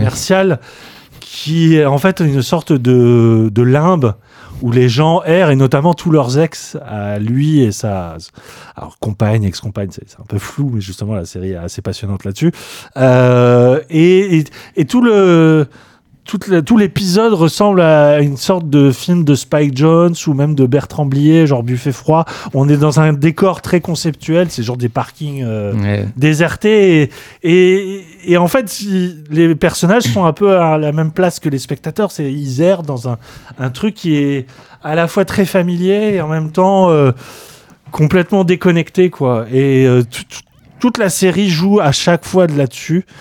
Et euh, tous les personnages sont géniaux. Moi, celui que j'aime particulièrement, c'est le Darius. Darius. Déjà l'acteur qui est, qui, est, euh, qui est dans un film que j'aime beaucoup aussi qui s'appelle I'm Sorry to Disturb You, c'est Mm. ça? Euh, Qui était aussi dans, au début de Nope. Nope. Euh, Euh, non, et- pas Nope, non. Get Out. Get Out, ouais. Bref, c'est un personnage qui, qui accepte en fait le mystère, qui accepte que sa vie est complètement sans aucun sens logique et euh, il balance des espèces de mantras euh, bouddhistes presque. euh, voilà.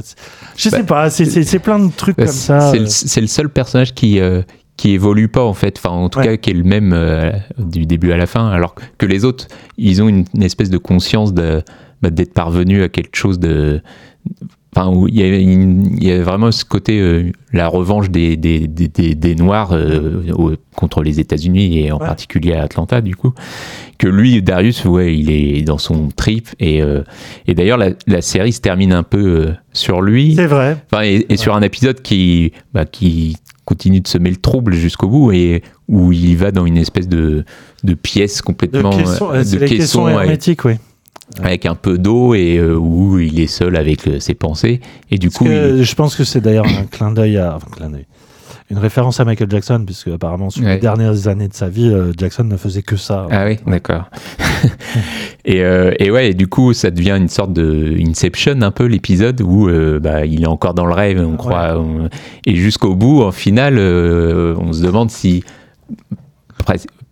pas seulement l'épisode, mais presque toute la série n'était pas euh, un rêve de Darius, quoi, ce qui, est, ce qui serait complètement fou, mais pourquoi pas, parce que vu que la série était complètement folle, donc. euh, mais, euh, mais voilà. C'est- une manière à la fois hyper euh, déceptive.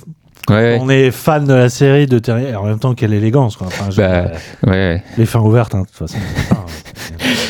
il, a dit, euh, enfin, je, je crois que c'était avant la, la diffusion de la saison 3 et de la 4, qu'il voulait faire un truc, euh, enfin, qu'il avait fait un truc qui était, euh, donc Danny Glover, euh, qui était aussi fort que les Sopranos, en fait. Alors, Non, mais j'y ai pensé. Ouais. D'une fois, hein. alors après, voilà. euh, Bien sûr. On, Toute proportion gardée. on va, on va se calmer. Oh là là, là, calme bas. mais, mais, mais oui, enfin, qu'il ait cette ambition, tant mieux, quoi. Mais, euh, mais euh, ouais, enfin, si je disais au début qu'il y avait euh, une scission un peu, c'était surtout avec la saison 3 qui avait un peu déçu les gens parce que, très, très particulière. hein. qui est- bah, pour le coup, qui était. euh, Enfin, je crois qu'il y avait sur les 10 épisodes, il y en avait deux ou trois avec les, les, nos héros, quoi. Oui. Et le reste, c'était vraiment des histoires complètement décorrélées, comme il y avait pu en avoir dans les premières saisons, mais euh, il y en avait un ou deux épisodes par saison, que là, c'était quasiment toute la saison comme ça. Oui, d'autant plus que cette saison était assez spéciale en elle-même, puisque elle actait pour les personnages principaux d'un voyage en Europe, Voilà, c'est ça. ouais. euh, ce qui changeait complètement euh, le, le parfum, Mm. l'ambiance, puisque la, la- la série donnait une sorte de portrait un peu. euh, Mais ce, que, ce, qui a, ce qui me paraît assez juste, de, de bah, le touriste américain qui débarque, Oui, oui. que ce soit. Alors, il, y a- il me semble qu'ils sont en France à un moment, ils sont surtout aux Pays-Bas. En France, il y a un, ouais, bah, on voit un épisode Angleterre. avec eux à Amsterdam. Voilà. Et de, de, de se mettre à la place de voilà de l'Américain qui, qui a toutes ses certitudes sur le monde, sur la Ouais. manière de vivre et qui découvre que bah, en Europe, on est, on est quand même assez différents, même si il y a évidemment des, des points communs. Euh, Oui, même eux retombent un peu sur Terre aussi, parce Voilà. qu'ils se prennent, ils commençaient peut-être à se prendre un peu trop pour des stars. Voilà. Et en Europe, euh, ils retombent un Voilà, peu. c'est des nobody, effectivement. Et euh, ouais, la série était, cette saison-là était un peu déstabilisante, même si elle conservait quand même un- bah, toujours le, le même génie, euh, génie conceptuel. Mais c'est vrai que cette saison 4, elle est d'autant plus marquante que, bah, on- comme tu l'as dit, on est beaucoup plus proche d'eux. Mm.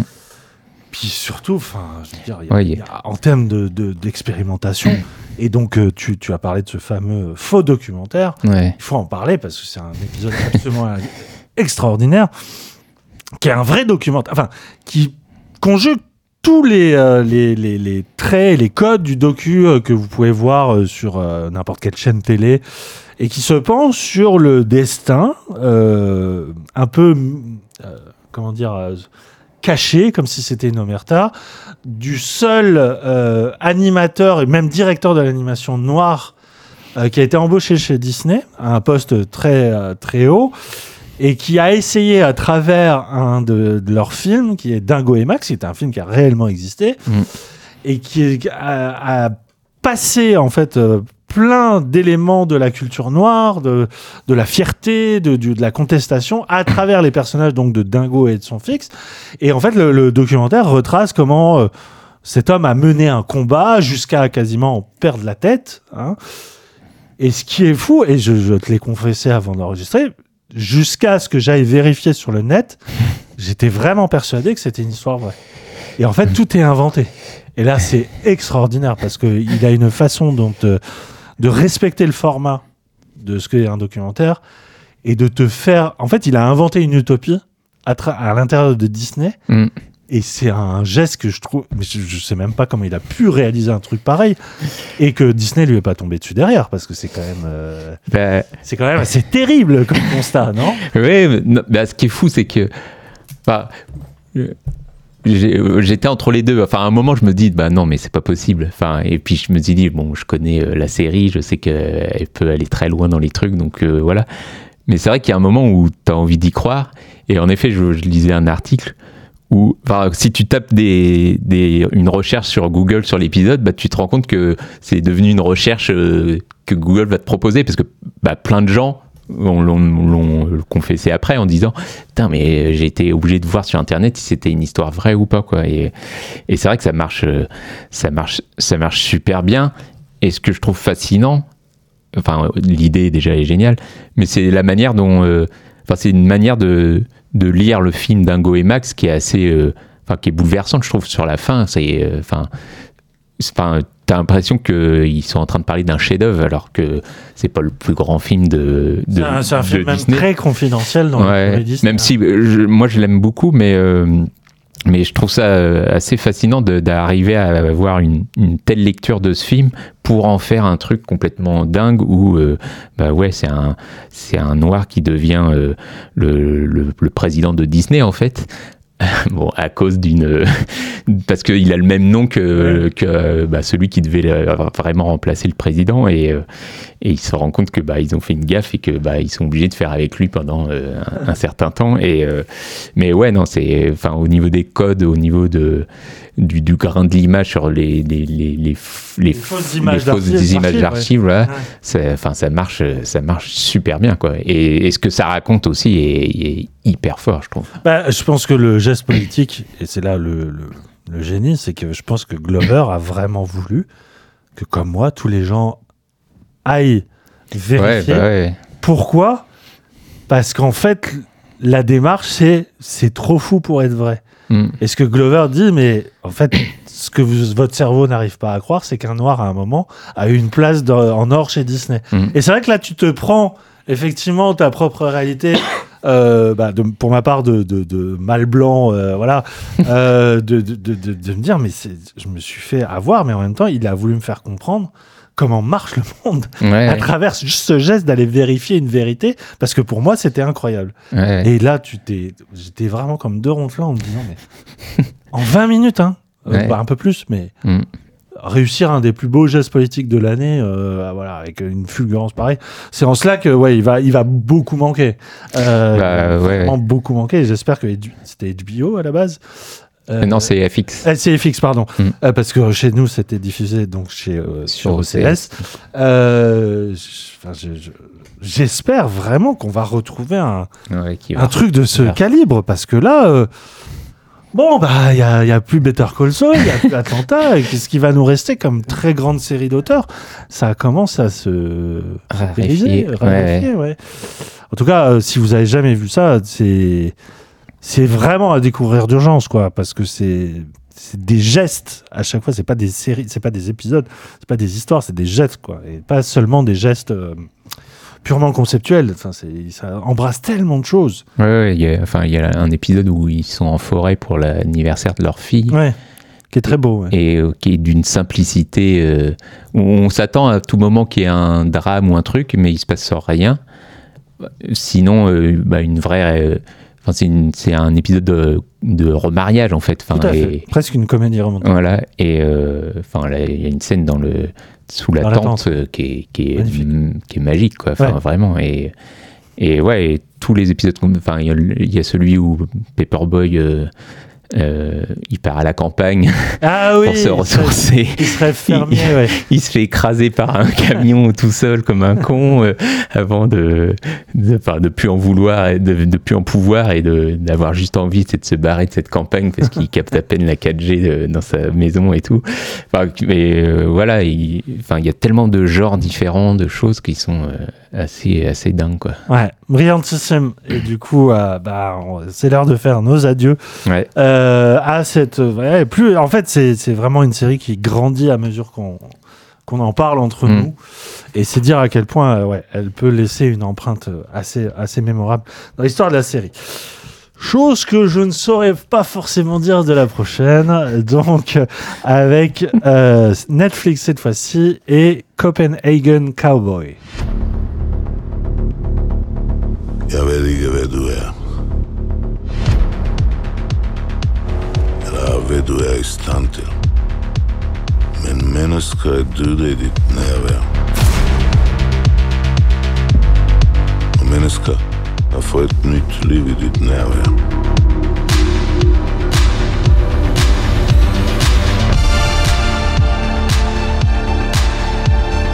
Jag tror att det är två död. Du håber måske. Énigme ambulante vêtue du même jogging bleu sur toute la série, Mew est une jeune femme mutique et atone, mais dotée de pouvoirs psy qui lui ont valu la réputation de gris-gris porte-bonheur pour toutes les personnes de son entourage. Mais cette dernière a un autre plan en tête. Retrouver Raquel, sa némésis, pour accomplir une vengeance aux origines troubles. Tout en cherchant sa trace à travers les bouges et coupes-gorges du réseau criminel copenhagois, Mew va également voyager mentalement à travers sa propre mémoire à mesure qu'elle s'approche de l'échéance fatale. Installée, alors, au cinéma depuis des années, hein, euh, NWR ou Nicolas euh, Winding Refn, euh, qui donc s'est fait connaître avec euh, une première trilogie de films, de films euh, c'était des, des, des polars, on va dire. Euh, Pusher, qui a fait aussi découvrir ce grand acteur qui est euh, Mads Mikkelsen. Mads Mikkelsen, qu'il retrouvera avec le guerrier silencieux un peu plus tard, puis Drive pour son passage aux États-Unis, ou encore Only God Forgives ou Neon Demon. Le Danois euh, Winding donc avait tenté un premier passage à la série télé en 2019 avec Too Old to Die Young, un polar euh, déjà atmosphérique en 10, 10 épisodes sur Prime euh, Vidéo. Il retente ici l'essai dans un geste encore plus radical avec cette scène qui est entièrement jouée en danois avec des acteurs euh, du cru, euh, qui était une première pour le cinéaste depuis, depuis Pusher, euh, qui entend jouer donc sur les mêmes, euh, les mêmes obsessions du cinéaste, hein, esthétique léchée entre clips et pub de mode, déconstruction de la logique narrative et temporelle, ou encore revisite euh, du genre criminel en le teintant de fantastique, de burlesque froid, d'ironie muette, et aussi avec la ferme intention de jouer avec les clichés du genre, notamment tout ce qui tourne autour du masculinisme. Alors, coup de génie ou coup de gênance? Face à ce trop plein Merde. d'autorisme Je sens qu'on est un peu parti pour s'écharper, mon cher Christophe. Parce que toi, déjà au cinéma, tu fais, tu tu es un défenseur de Winding Refn. Mm, pas du tout. T'as pas adoré Neon Demon? Ah si, Tu te fous de moi? Mais j'aime- c'est le seul que j'aime. Ah bon? Ouais. Mais parce que je trouve qu'il a, il dit euh, un truc sur Hollywood et tout ça Il dit des choses. que je trouve euh, très forte. Enfin, euh, ouais. Enfin, en tout cas, euh, en tout cas, la vacuité de son cinéma, je trouve, elle, est complètement raccord avec ce qu'il, euh, ce qu'il veut raconter dans ce film. Mais bref, Et de- non, par contre, tu étais un défenseur de Too Old to Die Young. Ça, je me souviens que tu avais. Moi, j'avais très vite abandonné. ouais, ouais. Bah, il y avait un truc. euh, Bah, ouais, enfin, c'est- toujours difficile de parler de, de cette série parce que on se souvient plus trop de quoi elle parle, mais on se souvient de, de, de cette espèce d'ambiance qui te prend et qui euh, te pousse, malgré toi presque, à enchaîner. Et, euh, et je trouve qu'il arrivait à. Enfin, il y avait cette, ouais, c'était cette histoire de, flic un peu pourri et qui, euh, qui était face à une bavure et, et on suivait en fait euh, surtout un des personnages, c'était Miles, euh, Miles Taylor, c'est ça l'acteur, euh, moi, qui était un peu traumatisé par tout ça et, euh, et voilà, et la série racontait rien de plus que ça au final presque, mais euh, je sais pas, il y avait un truc qui, euh, qui arrivait à me, à me prendre là-dedans et, et je trouve qu'il arrivait à, à, à bien euh, s'approprier le, le- le format série, quoi. Est-ce le cas ici? Non, mais euh, soyons honnêtes. Bah, Moi, je l'ai vraiment vécu comme une souffrance. Et je l'ai Ouais, je suis ouais. allé au bout. Hein, bah, c'est que 5 épisodes. Hein, mais c'est que 5 épisodes. Putain, mais, un- mais une- mais vraiment une épreuve, quoi, un test d'endurance qui. C'est c'est- c'est fou. Bah, comme quoi. tu m'en as parlé euh, en, en mal, évidemment, et euh, du coup, je me suis presque Ah. surpris à, À vouloir un peu déf- sauver quelques meubles. bah, pas sauver, à, à me dire ah bah ça s'est passé assez vite ce premier épisode finalement.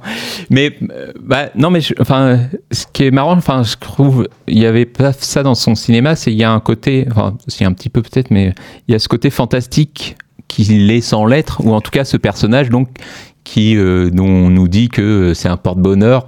Alors que bon, il n'y a aucune raison de le croire ou pas, enfin on n'en sait rien. Et, euh, et je sais pas, il y a un truc assez euh, intéressant avec ce personnage de savoir bah, qu'est-ce qu'il fait là, pourquoi, euh, si c'est un tel porte-bonheur, pourquoi déjà elle se fait pas du bonheur pour elle-même, parce que elle, elle subit quand même des choses assez affreuses, ou euh, en tout cas elle, en, est témoin de choses complètement euh, dégueulasses. Et, euh, mais voilà, enfin, bah, ce qu'on comprend surtout, c'est que euh, Nicolas Winding Refn, il a juste envie de désinguer euh, la masculinité euh, toxique. Ce qui, moi, me convient bien, hein, mais Est-ce qu'il le fait vraiment là? Parce que moi, je, moi, je vois ça, c'est c'est sur le papier et tout, mais bah, à il, quel le- moment il désingue la masculinité quoi? Le masculinisme, pardon. bah, il- enfin, pour moi, il, refait une sorte de Kill Bill avec euh, bah, une meuf qui se venge de, bah, de tous ces. Bah, euh, en fait, elle va dans. Enfin, chaque épisode, enfin, ouais, pas chaque épisode, mais euh, en, en fait, au début, elle est dans un- une espèce de. De quoi De, de bordel, quoi. Ouais, Hein ouais, t'es d'accord Ouais, non, bien sûr. ouais. Et après, elle arrive dans un resto chinois et à chaque fois, bah, elle se rend compte que bah, il y a des, euh, des magouilles avec une, une espèce de mafia du coin qui, euh, bah, qui, euh, qui euh, maltraite les femmes, hein, euh, clairement. hein. D'accord. Et, et elle, qui est une espèce de, de d'ange euh, vengeresse et qui, euh, voilà. Alors, c'est peut-être con et, et ça va pas plus loin que ça et tu peux te dire bon bah oui c'est facile et, euh, et voilà mais Ah, surtout, c'est que pour moi, c'est que de la situation, si tu veux. C'est c'est des décors, c'est des personnages, c'est machin. ouais J'ai du mal à avoir un discours. J'ai du mal à avoir quelque chose, en fait, euh, à coucher de- Ouais. de, de ce truc-là. Bah, je- ouais, je sais pas. J'aime bien qu'il y ait un personnage, c'est un, un vrai porc, et il, il, il pousse des cris de porc. Je sais pas si tu as fait attention à ça. Et, enfin, il parle pas du tout, enfin, et il se fait battre un moment, et il pousse des cris de porc. Et voilà, j'ai trouvé. Et, enfin, et le mec, on le voit avant euh, violer une prostituée, etc. avant. Et. euh, et voilà, et bon, bah, c'est un porc, donc il, il, il lui, il lui donne la voix d'un porc. Euh, Est-ce qu'il n'y a pas un peu un truc larsoui derrière où, sous prétexte de dénoncer, il y a une certaine complaisance aussi à bah, déjà observer ça euh, de manière extrêmement lente et, euh, et euh, comme je l'ai dit, complaisante, mais presque à magnifier le geste de ces euh, porcs, justement. Bah, bah, j'avais peur de ça. Il y a peut-être un peu de ça. J'en sais. Enfin, en tout cas, peut-être que l'en- le- l'entreprise de globale est un peu gratuite ou facile. J'en sais rien. Mais euh, pour revenir sur la scène de viol, je trouve qu'elle est filmée. euh, Enfin, euh, on voit pas du tout le viol. On voit le début où il commence à se mettre à poil, etc. Mais voilà, il, a- il va pas jusqu'à nous montrer euh, ça. Et, et j'ai trouvé ça très bien, heureusement.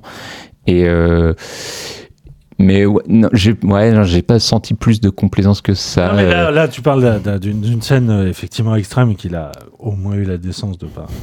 voilà, euh, moi je parle ne serait-ce que dans les rapports euh, entre hommes et femmes.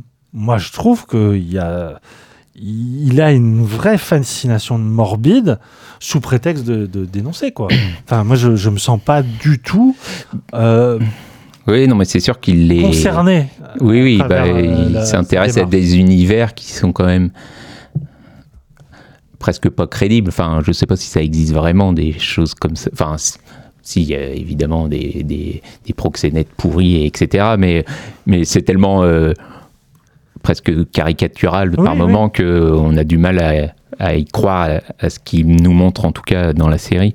Mais euh, ouais, je j'ai pas envie de la défendre plus que ça. hein. mais euh, mais vo- voilà, en tout cas, j'ai eu j'ai eu ce côté de le plaisir euh, peut-être simple et primaire de voir cette bah, frêle jeune femme habillée avec un ouais vraiment un, un survêt à la Survêt, Kill, ouais. à la Kill Bill hein. et, euh, et voilà et désinguer des, des mecs deux fois plus grands qu'elle et euh, Mais si ça s'était limité à ça, j'aurais dit ok. Sauf que là. tu vas me parler des travelling euh, Ah, qui putain, mais- interminables où il fait le tour parles, tour d'une pièce À raccorder à l'échelle de 5 épisodes, c'est 5 minutes. tu dois te farcir des tunnels de. Alors que je suis le premier à défendre le, le- le contemplatif, Mm. la pause, la stase même. Euh, je suis le premier à défendre les gestes plastiques. euh, euh, je veux dire, voilà. et, je- et- en fait, pour moi, ça se pose en contre-modèle. C'est marrant parce que ça se pose en contre-modèle d'Atlanta, puisque ça joue finalement sur les mêmes démarches de vouloir créer une forme d'exception artistique au sein d'un d'un format qui n'y est pas habitué. Mm. Clairement, Refn, il a envie de, de sonder, voire d'exploser les codes de la fiction série télévisée. C'est tout à son honneur. Euh, il l'a déjà fait d'une certaine manière avec le cinéma, voilà, en, en, en proposant des approches extrêmement euh, étirées dans le temps, dilatées, euh, qui jouent euh, sur euh, à la fois le- l'espèce de détachement fin de ces personnages, où à chaque fois c'est des personnages qui n'ont aucune émotion, Mm. et euh, la violence qu'ils sont capables de, de déchaîner, ça a pu donner des, des, des moments cinématiques, euh, cinématographiques très très marquants. Et il- il- je pense qu'une partie de sa réputation n'est pas usurpée. Je reconnaîtrai toujours que euh, Refn, il sait faire de l'image. C'est absolument plastiquement superbe ce qu'on voit. Faut aimer les néons, faut aimer le rose et le bleu. le, le rose et le bleu, Euh, ouais. mais euh, je veux dire, c'est filmé quoi, c'est carré, euh, c'est des, des, des, des mouvements de caméra qui sont hyper opératiques. c'est- Mm. Tu sens un mec qui a un, il sait, euh, il sait composer une image, il a un côté pictural très net. Techniquement, c'est impeccable. Mais euh, on arrive à un stade dans la carrière de Refn qui est pour moi comparable à celle de euh, Xavier Dolan. C'est que ces mecs savent qu'on les a institués comme artistes. Ces mecs savent ce qu'on attend d'eux. Et du coup, ils ne se posent absolument plus la question de leur public, puisque eux, en fait, chaque image proclame leur génie. Euh, enfin, je veux dire, euh, euh, confirme, je suis un génie, je le sais. Oui, Donc, je vais et- vous fournir ce que vous et- attendez de moi. Et même son nom, c'est devenu une signature. à la manière de Lars von Trier. Voilà. Et non, mais c'est les, mêmes signatures euh, Oui, à la bah, main. c'est Voilà. Louis Vuitton qui met sa signature sur une pub, quoi. Et je suis d'accord avec toi. Voilà. Sauf que là, on en est à un point comme Louis Vuitton. De, euh, enfin, c'est marrant que ça arrive dans une série télé, c'est-à-dire un objet, un objet fabriqué en série. Mm. On est dans une forme d'industrialisation du geste d'auteur qui, moi, me. euh, alors, déjà, je. Très, très, très, très honnêtement, en tant que pur spectateur, je me suis ennuyé comme c'est pas permis devant ce que je voyais parce que je trouve que ça ne raconte rien. Mais, mais, mais au-delà du vide que c'est censé installer, euh, au-delà de la simplicité de son, son scénario, et c'est pas ça qui est gênant, on fait des très belles histoires avec des pitchs encore plus euh, maigrelets, Mm. mais pour moi, ça ne raconte rien.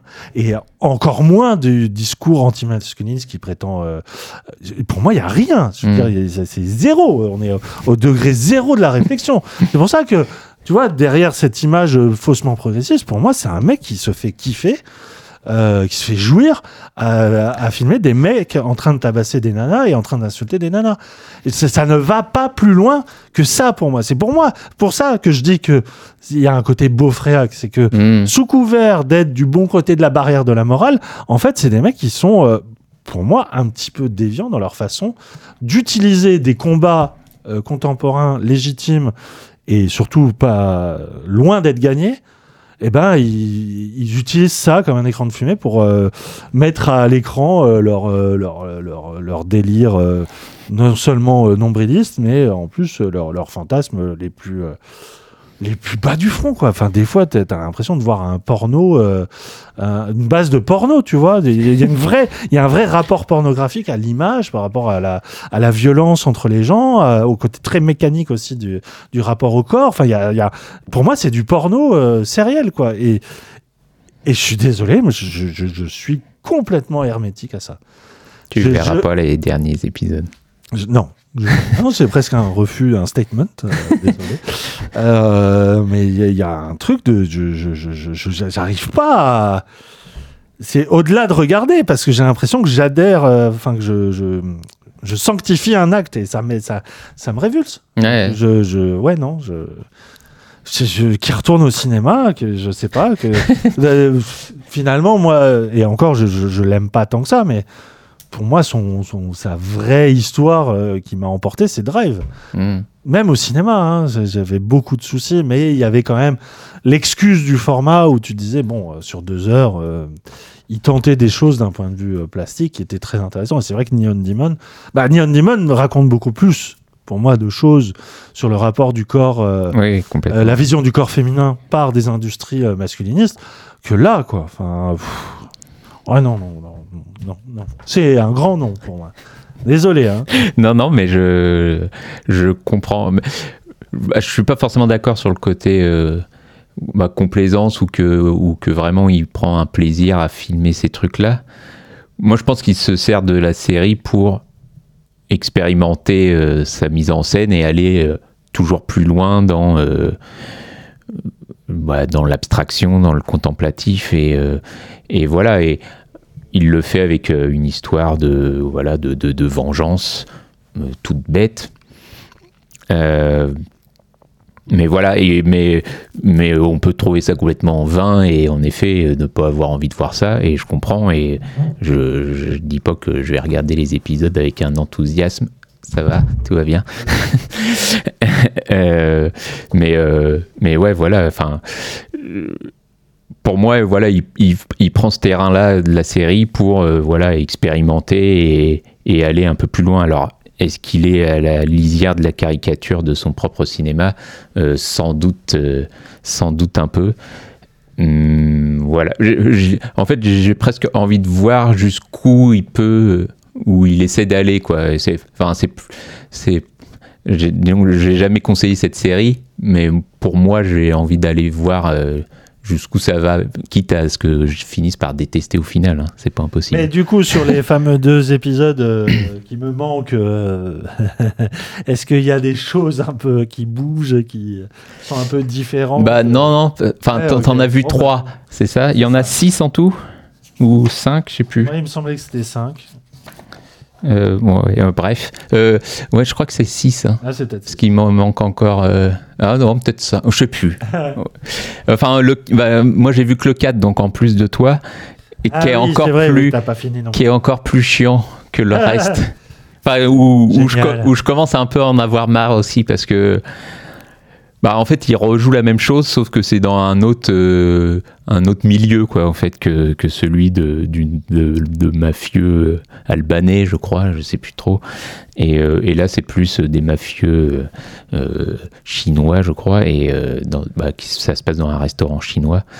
Et, euh, et voilà, et la mère du resto, euh, a- enfin son enfant a été kidnappé par ces mafieux et, euh, et, la- et la- notre héroïne essaye de, bah, de faire en sorte que la, la gamine, enfin que la mère retrouve ce- son enfant quoi. Euh, mais voilà, mais c'est c'est très très long. Il y a des scènes qui interminables encore plus. Oh là là. ah, je vais me régaler. Je crois que je vais, y, je vais y aller juste pour me faire mal.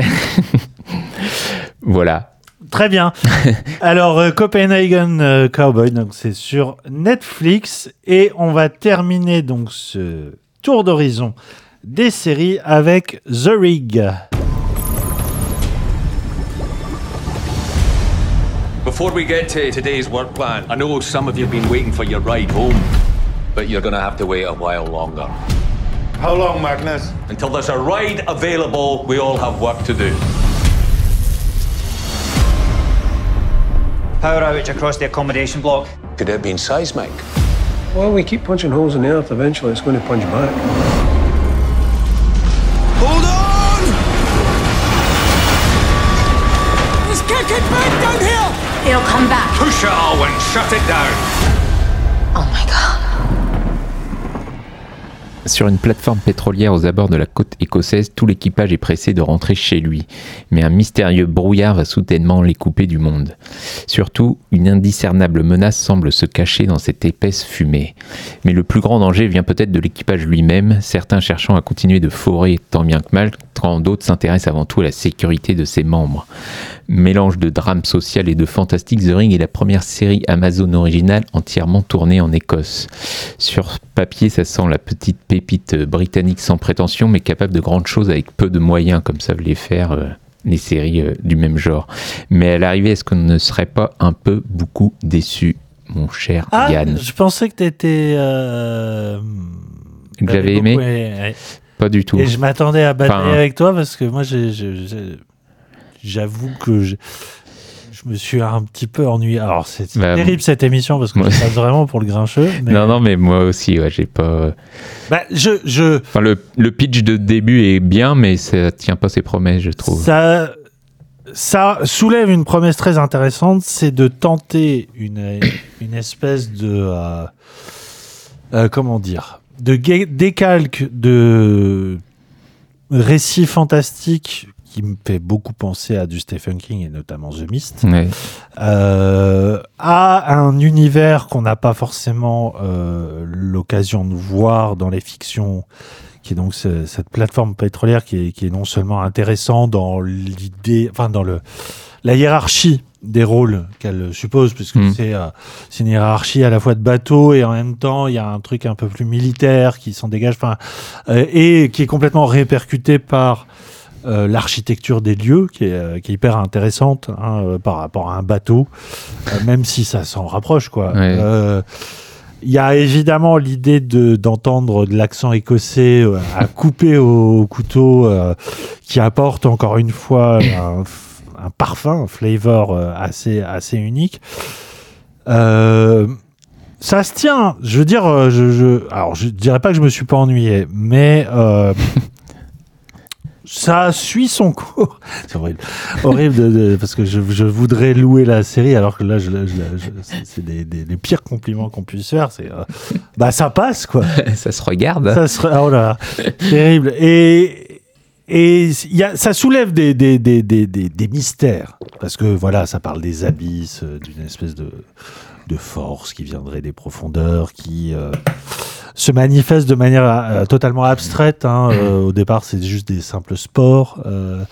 et qui surtout a une sorte, bah, c'est très utile pour organiser une forme de cluedo géant, c'est que ces sports-là affectent certains membres d'équipage, ça, la- ça les rend marionnettes en fait euh, un peu maléfiques et euh, du coup c'est ça qui crée déjà au sein d'un univers déjà très contrasté et contesté de l'intérieur euh, parce que effectivement il y a, il y a tout ce qui se rapporte à des une lutte des classes euh, Mm. entre les, le, le- évidemment le on va dire le top management donc ces trois personnages à peu près euh, qui euh, prennent des décisions voilà au départ en faveur de leur employeur et donc de la finance et qui vont se heurter bien sûr à, à leur à leur sous-fifre et donc euh, à- on rejoue le capital, on rejoue Marx à travers euh, voilà ce, ce, ce, ce décor-là.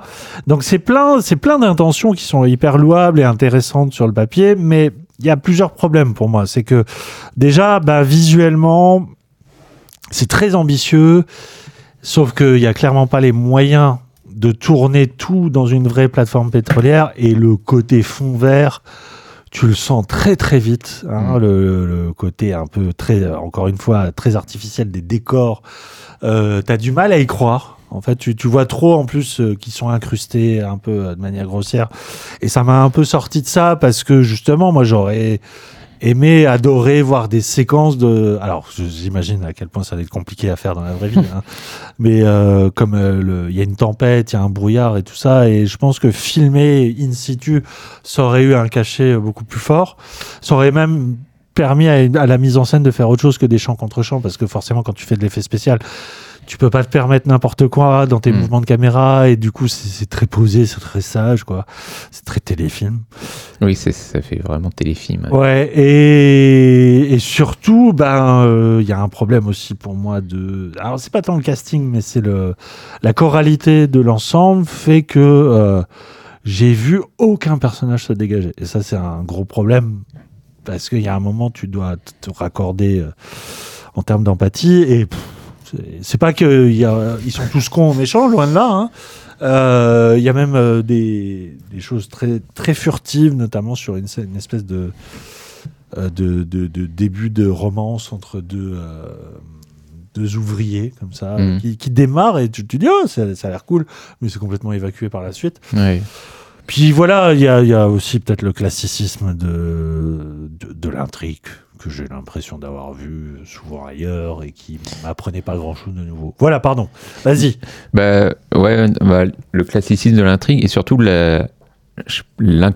l'incapacité à créer du suspense. Enfin, euh, Oui, t'es jamais. il y a un moment où tu as juste envie de dire bon, je m'en fous de ce qui se passe, j'ai juste envie que ça se termine. Quoi. Et, et c'est quand même problématique parce que, bah, en effet, on te met en place euh, une forme extraterrestre, on ne sait pas trop.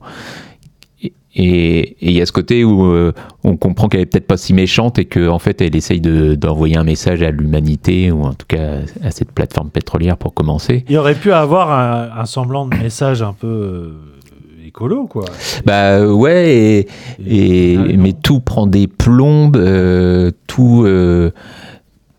ouais, c'est pas, c'est jamais passionnant à suivre. On a- en effet, les personnages existent euh, quasiment pas. euh, on s'en fout un peu de de ce qu'ils peuvent raconter. euh, c'est à la fois entre le cliché et pas le cliché. Enfin, c'est ils, ouais, ils sont, ils sont vraiment mal, mal caractérisés clairement. Et en effet, la mise en scène est, enfin, c'est vraiment très très pauvre. Enfin, je, C'est assez je transparent. retiens pas une seule scène. Enfin, il y, a, il y a une scène un peu où c'est censé être un peu le, le, le- climax de la série où ils doivent éteindre euh, une flamme en le faisant, euh, en faisant exploser. euh, et enfin, c'est tellement mal filmé que que bah, t'y crois pas et que ça, ça, rend pas du tout la séquence spectaculaire ou quoi que ce soit.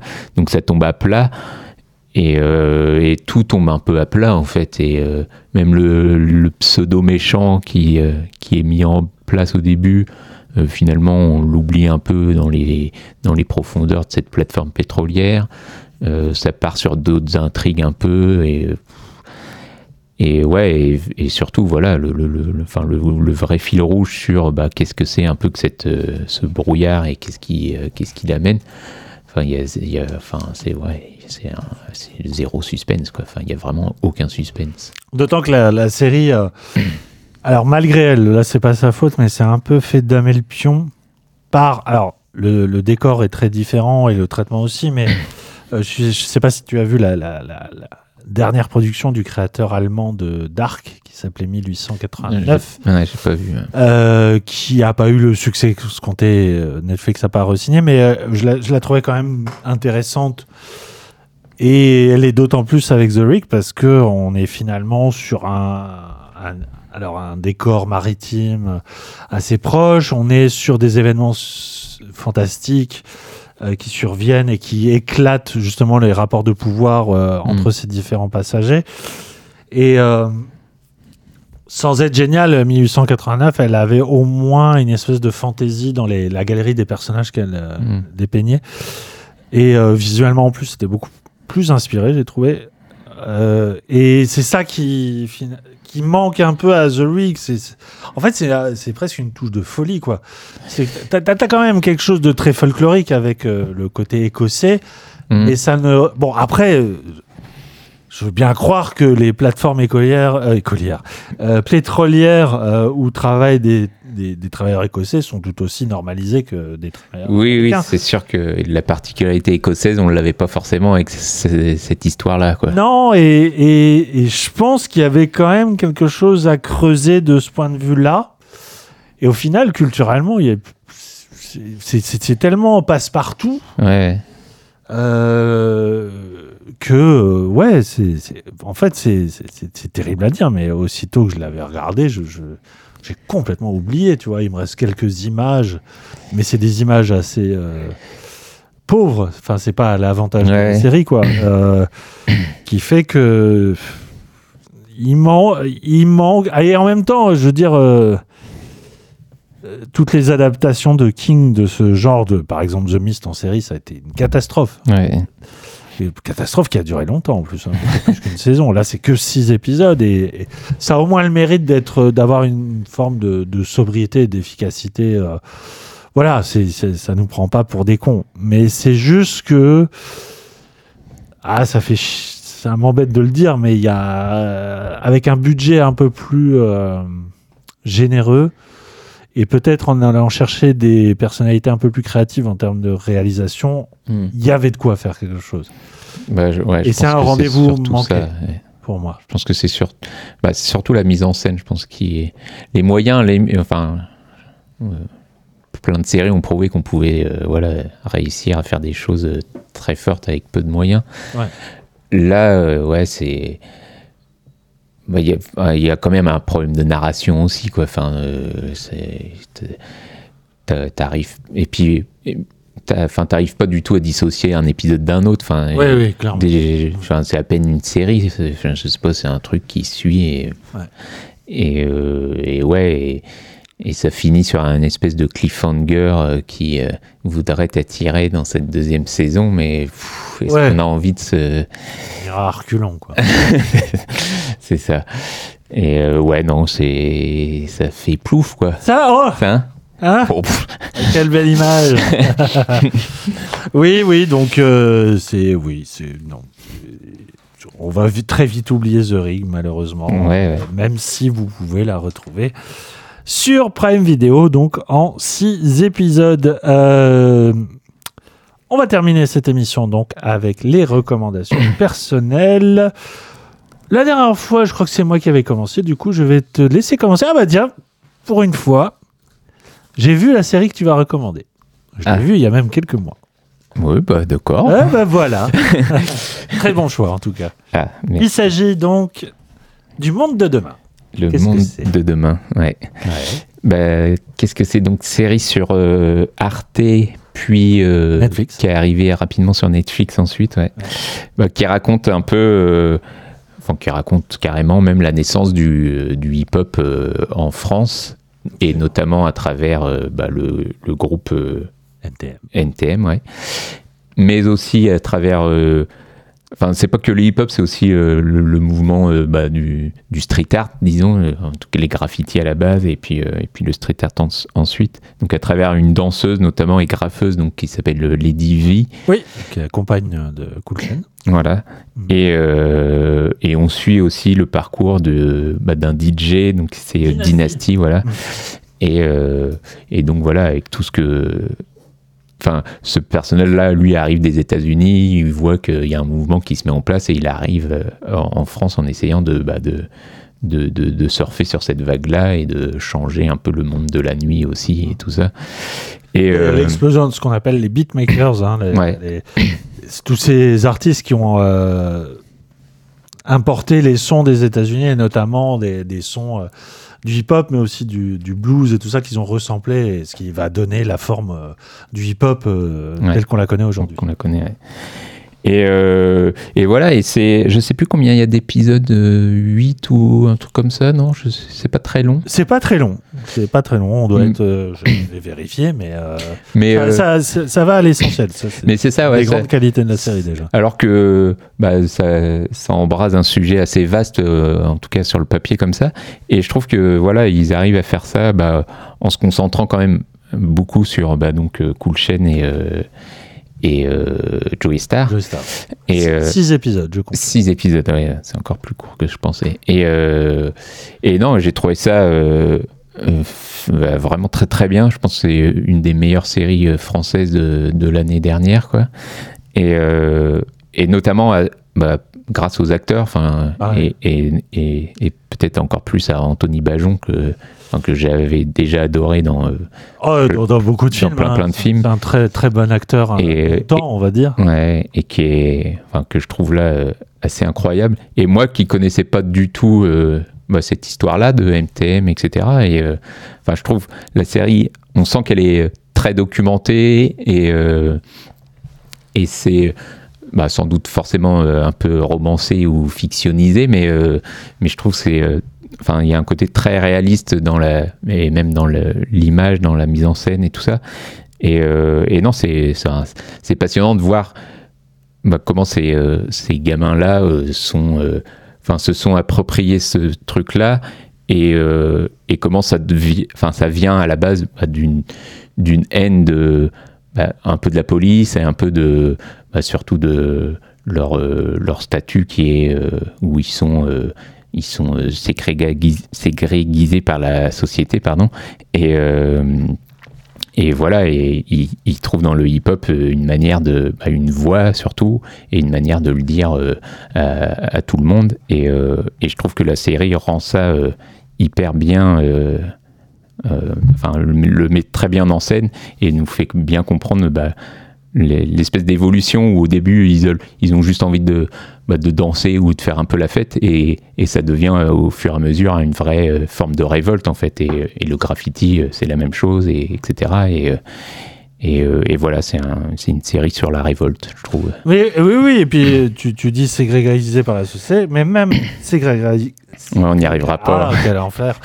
euh, marginalisés par Ouais. euh, même leur propre entourage. C'est ça que la, la série révèle aussi. C'est-à-dire que avant de d'apparaître comme une, euh, une sorte de, de lumière ou d'interprétation de la contestation de la jeunesse, notamment Bolgésard, euh, contre l'ordre établi et surtout l'ordre bourgeois. Euh, ce que montre très bien, c'est la galère qu'ils ont connue aussi à se faire accepter dans leur propre milieu, et notamment Mm. familial, puisque le destin de Joe Star est un destin familial assez trouble, euh, et assez violent. hein. Euh, C'est c'est quelqu'un qui n'a pas vraiment été euh, aimé par son père, Non. qui a été abandonné par sa mère, euh, voilà. Et ça, le- le- la série le, sculpte.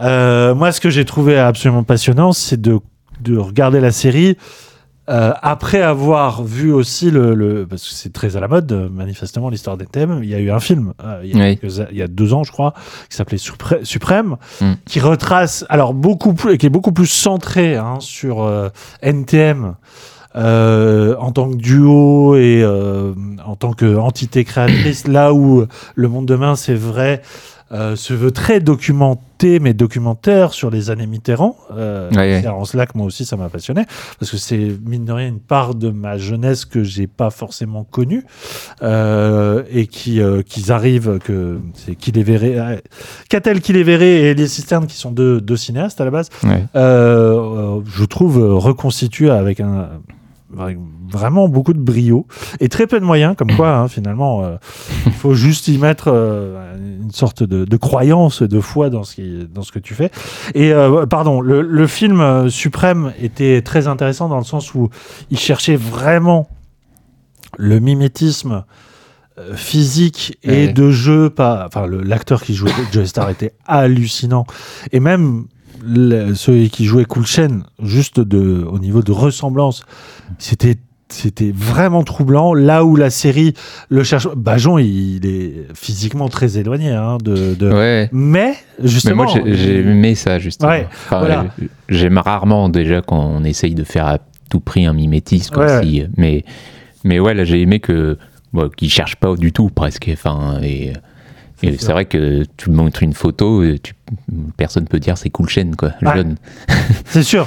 Mais là où le film vraiment essaie de donner l'image la plus euh, euh, idéalisée hein, du- Mm. du- des, de- des- des deux rappeurs euh, dans, dans leur processus créatif, la série est peut-être un peu plus distancée, voire critique. Et je suis pas étonné que Joey Star euh, ait un peu renié la série. Ouais. Il a dit qu'il se reconnaissait pas. Bah oui, Oui, euh, je peux comprendre parce que c'est pas for- il n'est pas forcément montré à son avantage tout le temps. non, non, Ah, les, et- les deux sont pas. euh, Et c'est ça qui est intéressant, c'est que euh, c'est replacer NTM aussi dans une logique de groupe parce qu'aujourd'hui, c'est euh, les têtes de gondole de- du, du hip-hop français. Mais à la base, NTM, c'était un groupe d'une dizaine de personnes. Ouais. J'aime bien cette idée, cette idée, pardon, de revenir au collectif. Et, euh, Oui, et puis il y a- il y avait pas. Enfin. euh, Au-delà de tout ce que le groupe NTM peut représenter aujourd'hui dans la musique, il n'y avait pas une volonté de dire euh, bah, ces mecs-là, c'est des, ils sont trop bien et de les. Enfin, c'était pas une géographie, quoi, et Ouais. tant mieux, quoi. Et, et ouais, non, moi. Enfin, c'est. Et en même temps, on se reconnaît vachement plus dans ces personnages. Enfin, c'est des gamins qui, au début, euh, euh, traînent chez eux, savent pas quoi faire, ils s'ennuient dans cette banlieue et qui, euh, voilà, trouvent cette, porte de sortie d'un coup et. et, voilà. Moi, j'ai beaucoup aimé aussi. Je trouve que c'est une série euh, euh, qui euh, essaie pas de réinventer euh, la, la- la poudre en termes de, Ouais. de formel. Tu vois, c'est c'est très, c'est du, pa- c'est l'équivalent d'un page turner en littérature. C'est-à-dire que c'est vraiment une scène, on en appelle une autre, et t'es Ouais. vraiment pris dans dans l'élan. Mais euh, bah, déjà musicalement, c'est excellent. Ça permet quand même de, de rendre hommage à des, à des pionniers, quoi. Euh, Au-delà d'NTM, euh, effectivement, Dynasty euh, et euh, Lady V, euh, il y, a, il y, a, il y, a, il y a tout un, un travail de mémoire, c'est ça que j'aime beaucoup, euh, Mm. euh, qui se fait autour des, des artisans du hip-hop, mais pas seulement d'un point de vue musical, mais aussi du côté de grave, de la chorégraphie, de, du simple euh, sampling et tout ça, qui est, qui est je trouve, d'utilité publique.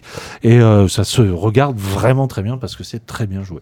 Et c'est souvent drôle et, et touchant. Ouais, ouais et puis le montage est, est quand même bien foutu parce que, bah, mine de rien, il y a plusieurs personnages, plusieurs petites intrigues qui finissent par un peu se re- recouper plus ou moins. Et, euh, et je trouve que là-dessus, ça marche euh, vachement bien. Et, euh, et ouais, c'est assez passionnant de voir comment ils se débrouillent au début. euh, créer des morceaux à la ferme et en entendant une poule, ils ont l'idée de faire euh, des sons et des machins. Et, euh, et non, voilà, c'est assez passionnant à suivre. En tout cas. Mm.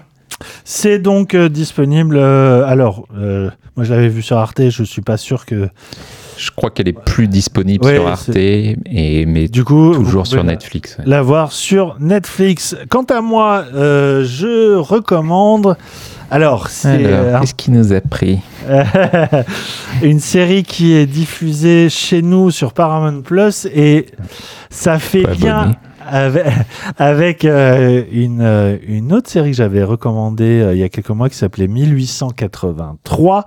C'est donc une série historique euh, créée par Taylor Sheridan. Taylor Sheridan, c'est un un showrunner qui est euh, vraiment ancré sur l'idée de la saga à travers l'histoire américaine, qui avait commencé avec euh, Yellowstone, donc euh, western moderne entre guillemets, euh, campé par entre autres par euh, Kevin Costner. Et l'idée de cette saga, c'est de remonter le temps à travers le prisme de la, de la même famille, une dynastie, euh, et plusieurs de ses membres, et de comment on en est arrivé à la version moderne donc de Yellowstone. Et donc on a eu 1883 il y a quelques mois qui suivait le, parcours des pionniers sur la route de l'Oregon. Hein, et notamment euh, l'extrême difficulté que ça rep- euh, représenté pour euh, des voilà des gens qui quittaient tout de la côte est pour aller s'installer avec la promesse du euh, de l'Eldorado et tout ça et que la série sous couvert de, de montrer ce, ce quotidien hyper dur se voulait déconstruction justement de l'image d'Épinal qu'on a de la conquête de l'Ouest où elle montrait une vision qui est pas du tout euh, pour le coup euh, glorifiée hein, euh, des- des- de, de, de, de ces pionniers et surtout de ces colons hein. et la série était, était une sorte de, tragédie comme ça en mouvement et ça répondait à la première image de Yellowstone qui- est vraiment une série très intéressante notamment dans son ouverture où on voit juste le personnage de Kevin Costner qui vient d'avoir un accident très grave de voiture avec son, son cheval qu'il transportait dans une carriole. Et en fait, dans un geste qui est presque sacrilège, il abat son cheval pour lui éviter ses souffrances. Mais on voit vraiment l'image du cowboy qui tue son cheval comme un geste de vouloir justement prendre à rebours euh, les icônes hein, et d'aller justement vers là où ça fait mal, là où ça dérange. Donc 1923, donc nouvelle version qui est en fait le sequel de la prequel 1883. Oh putain. Donc J'espère que vous suivez parce Ouais, que moi c'est fini. Moi, je suis perdu. Euh, donc, on- c'est la, la- la fameuse famille, c'est les Dutton. On est en 1923, qui est une année un peu charnière, notamment dans la région du Montana, euh, où en fait c'est un peu le, le moment où les cow-boys disparaissent en tant qu'entité politique. hein, euh, et euh, c'est l'arrivée de la modernité, les villes, l'urbanisme, les, surtout les voitures. Donc, euh, le- bien sûr, le transport à cheval va devenir caduque. D'où le fait qu'il le tue. non, ça c'est dans Yellowstone. Ah, merde, T'as pas compris, putain, t'as pas su. Oh putain, là là, c'est terrible. Et euh, donc c'est le, on suit le, le- la vie de, de ce- cette famille de, de propriétaires terriens, de, ranch, de ranchers, euh, qui euh, est en proie à des disputes avec d'autres clans. Ça va prendre des proportions un peu tragiques. C'est surtout servi par un casting. Alors là, 4 étoiles, mon gars. Pourquoi Ah ouais. Déjà, parce que le balance. patriarche des Dutton, c'est Ouais. Harrison Ford. Le Harrison Eh Ford. ouais, mon gars. Et il est trop. Blade Runner. Ouais. Le beau. Harrison Ford qui n'a rien perdu de son charisme et qui, au contraire, euh, parfait en vieux râleur, en vieux patriarche, tu vois, qui justement sent que son monde est en train de disparaître et d'être remplacé. Et du coup, voilà, comment on fait pour survivre Bien sûr. s'adapter. Sa femme, c'est Hélène Mirren. Arrête. Pardon. Mais Hélène Mirren. Messieurs, dames, quand même, The Queen. The Queen, eh oui. De rien. Qui est absolument génial aussi, donc euh, en, voilà, en tenancière de, de, la, de la maison, quoi, et qui va, qui va être obligée, euh, pour des raisons que je vais taire, de, de, de prendre les rênes. Et euh, ce qui est très intéressant, c'est que c'est ce moment où l'Amérique bascule aussi dans la, la, la Grande Dépression et la Mm. Prohibition. Et euh, voilà, il y a tout ce, ce côté très historique qui pourrait paraître plombant parce que très documentaire, mais qui en fait a une vertu. euh, ben, je, je parlais de devoir de mémoire et de d'utilité publique. Pour moi, ça raccorde avec ça. C'est-à-dire que Taylor Sheridan est vraiment obsédé à l'idée de, de, de montrer que la construction des États-Unis s'est fait à la fois dans la glor- glorification de ces mythes à travers justement le cinéma, hein, qui est Mhm. son premier. euh, son premier outil de communication et presque j'ai envie de dire de propagande et que la série télé avec justement la modernité que de ses moyens elle nous permet de revenir sur ce passé de, de constater bah, que non seulement ces légendes sont un petit peu fallacieuses mais que la réalité est, euh, on comprend pourquoi ils, ont été obligés de la glorifier parce que la réalité est terrible Mhm. et en parallèle et je vais m'arrêter là euh, de, de- du, du destin de cette famille il y a euh, toujours des, des- des intrigues secondaires parallèles et cette fois-ci, on suit le quotidien d'une jeune amérindienne qui a été, euh, comment dire, embrigadée de force dans une école tenue par des religieuses où on, tout simplement on brainwashait le, le, le cerveau des, des natifs, des natives et qu'on, du coup, on les, on les forçait à, voilà, à prendre la religion, euh, à obéir aux, enseignements de la religion Mhm. catholique. Et surtout, c'était des, c'était des pensions euh, qui étaient tenues, mais vraiment de main de fer par des, des maires et des prêtres qui, qui n'hésitaient pas à violenter leur. Et ça, c'est. Alors, c'est très dur. De toute façon, toutes les séries de Taylor Sheridan, il y a un ra- rapport à la violence qui est très, très cru. Et là, ça n'y va pas avec le dos de la cuillère. Et voilà, c'est montrer à quel point les États-Unis ont euh, des. Plus que des squelettes dans leur placard, mais par rapport justement à aux réserves indiennes, au- à la façon dont les, les Amérindiens ont été complètement, euh, c'est même pas de l'intégration, quoi. Ils ont été complètement euh, presque dissous hein, Ouais. dans la société américaine, euh, jusqu'à devenir euh, pareil des espèces d'images euh, d'épinal dont même nous Français avons été euh, abreuvés.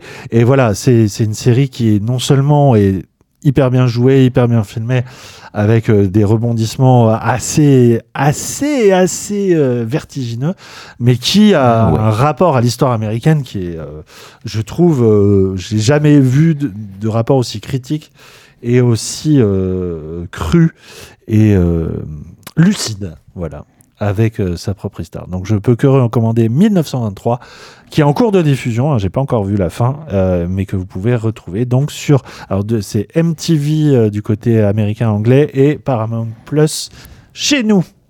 Et on en a terminé. Il y a, je, juste, je, je me Ah. doute de la réponse, mais il n'y a pas besoin d'avoir vu Yellowstone et Non. 1883. Non, pas du tout. Et le cheval, pourquoi il le tue du coup? Bah parce qu'il est trop blessé. Je rigole. Il est trop blessé, il va mourir de toute Il me façon. répond en plus. Il est Très bien. Non, ça m'a, ça m'a donné. euh, Mais- même envie. euh, 1883, c'était génial. Ouais, ouais, non, mais euh, je, j'essaierai de rattraper tout ça rapidement. Tu ferais bien.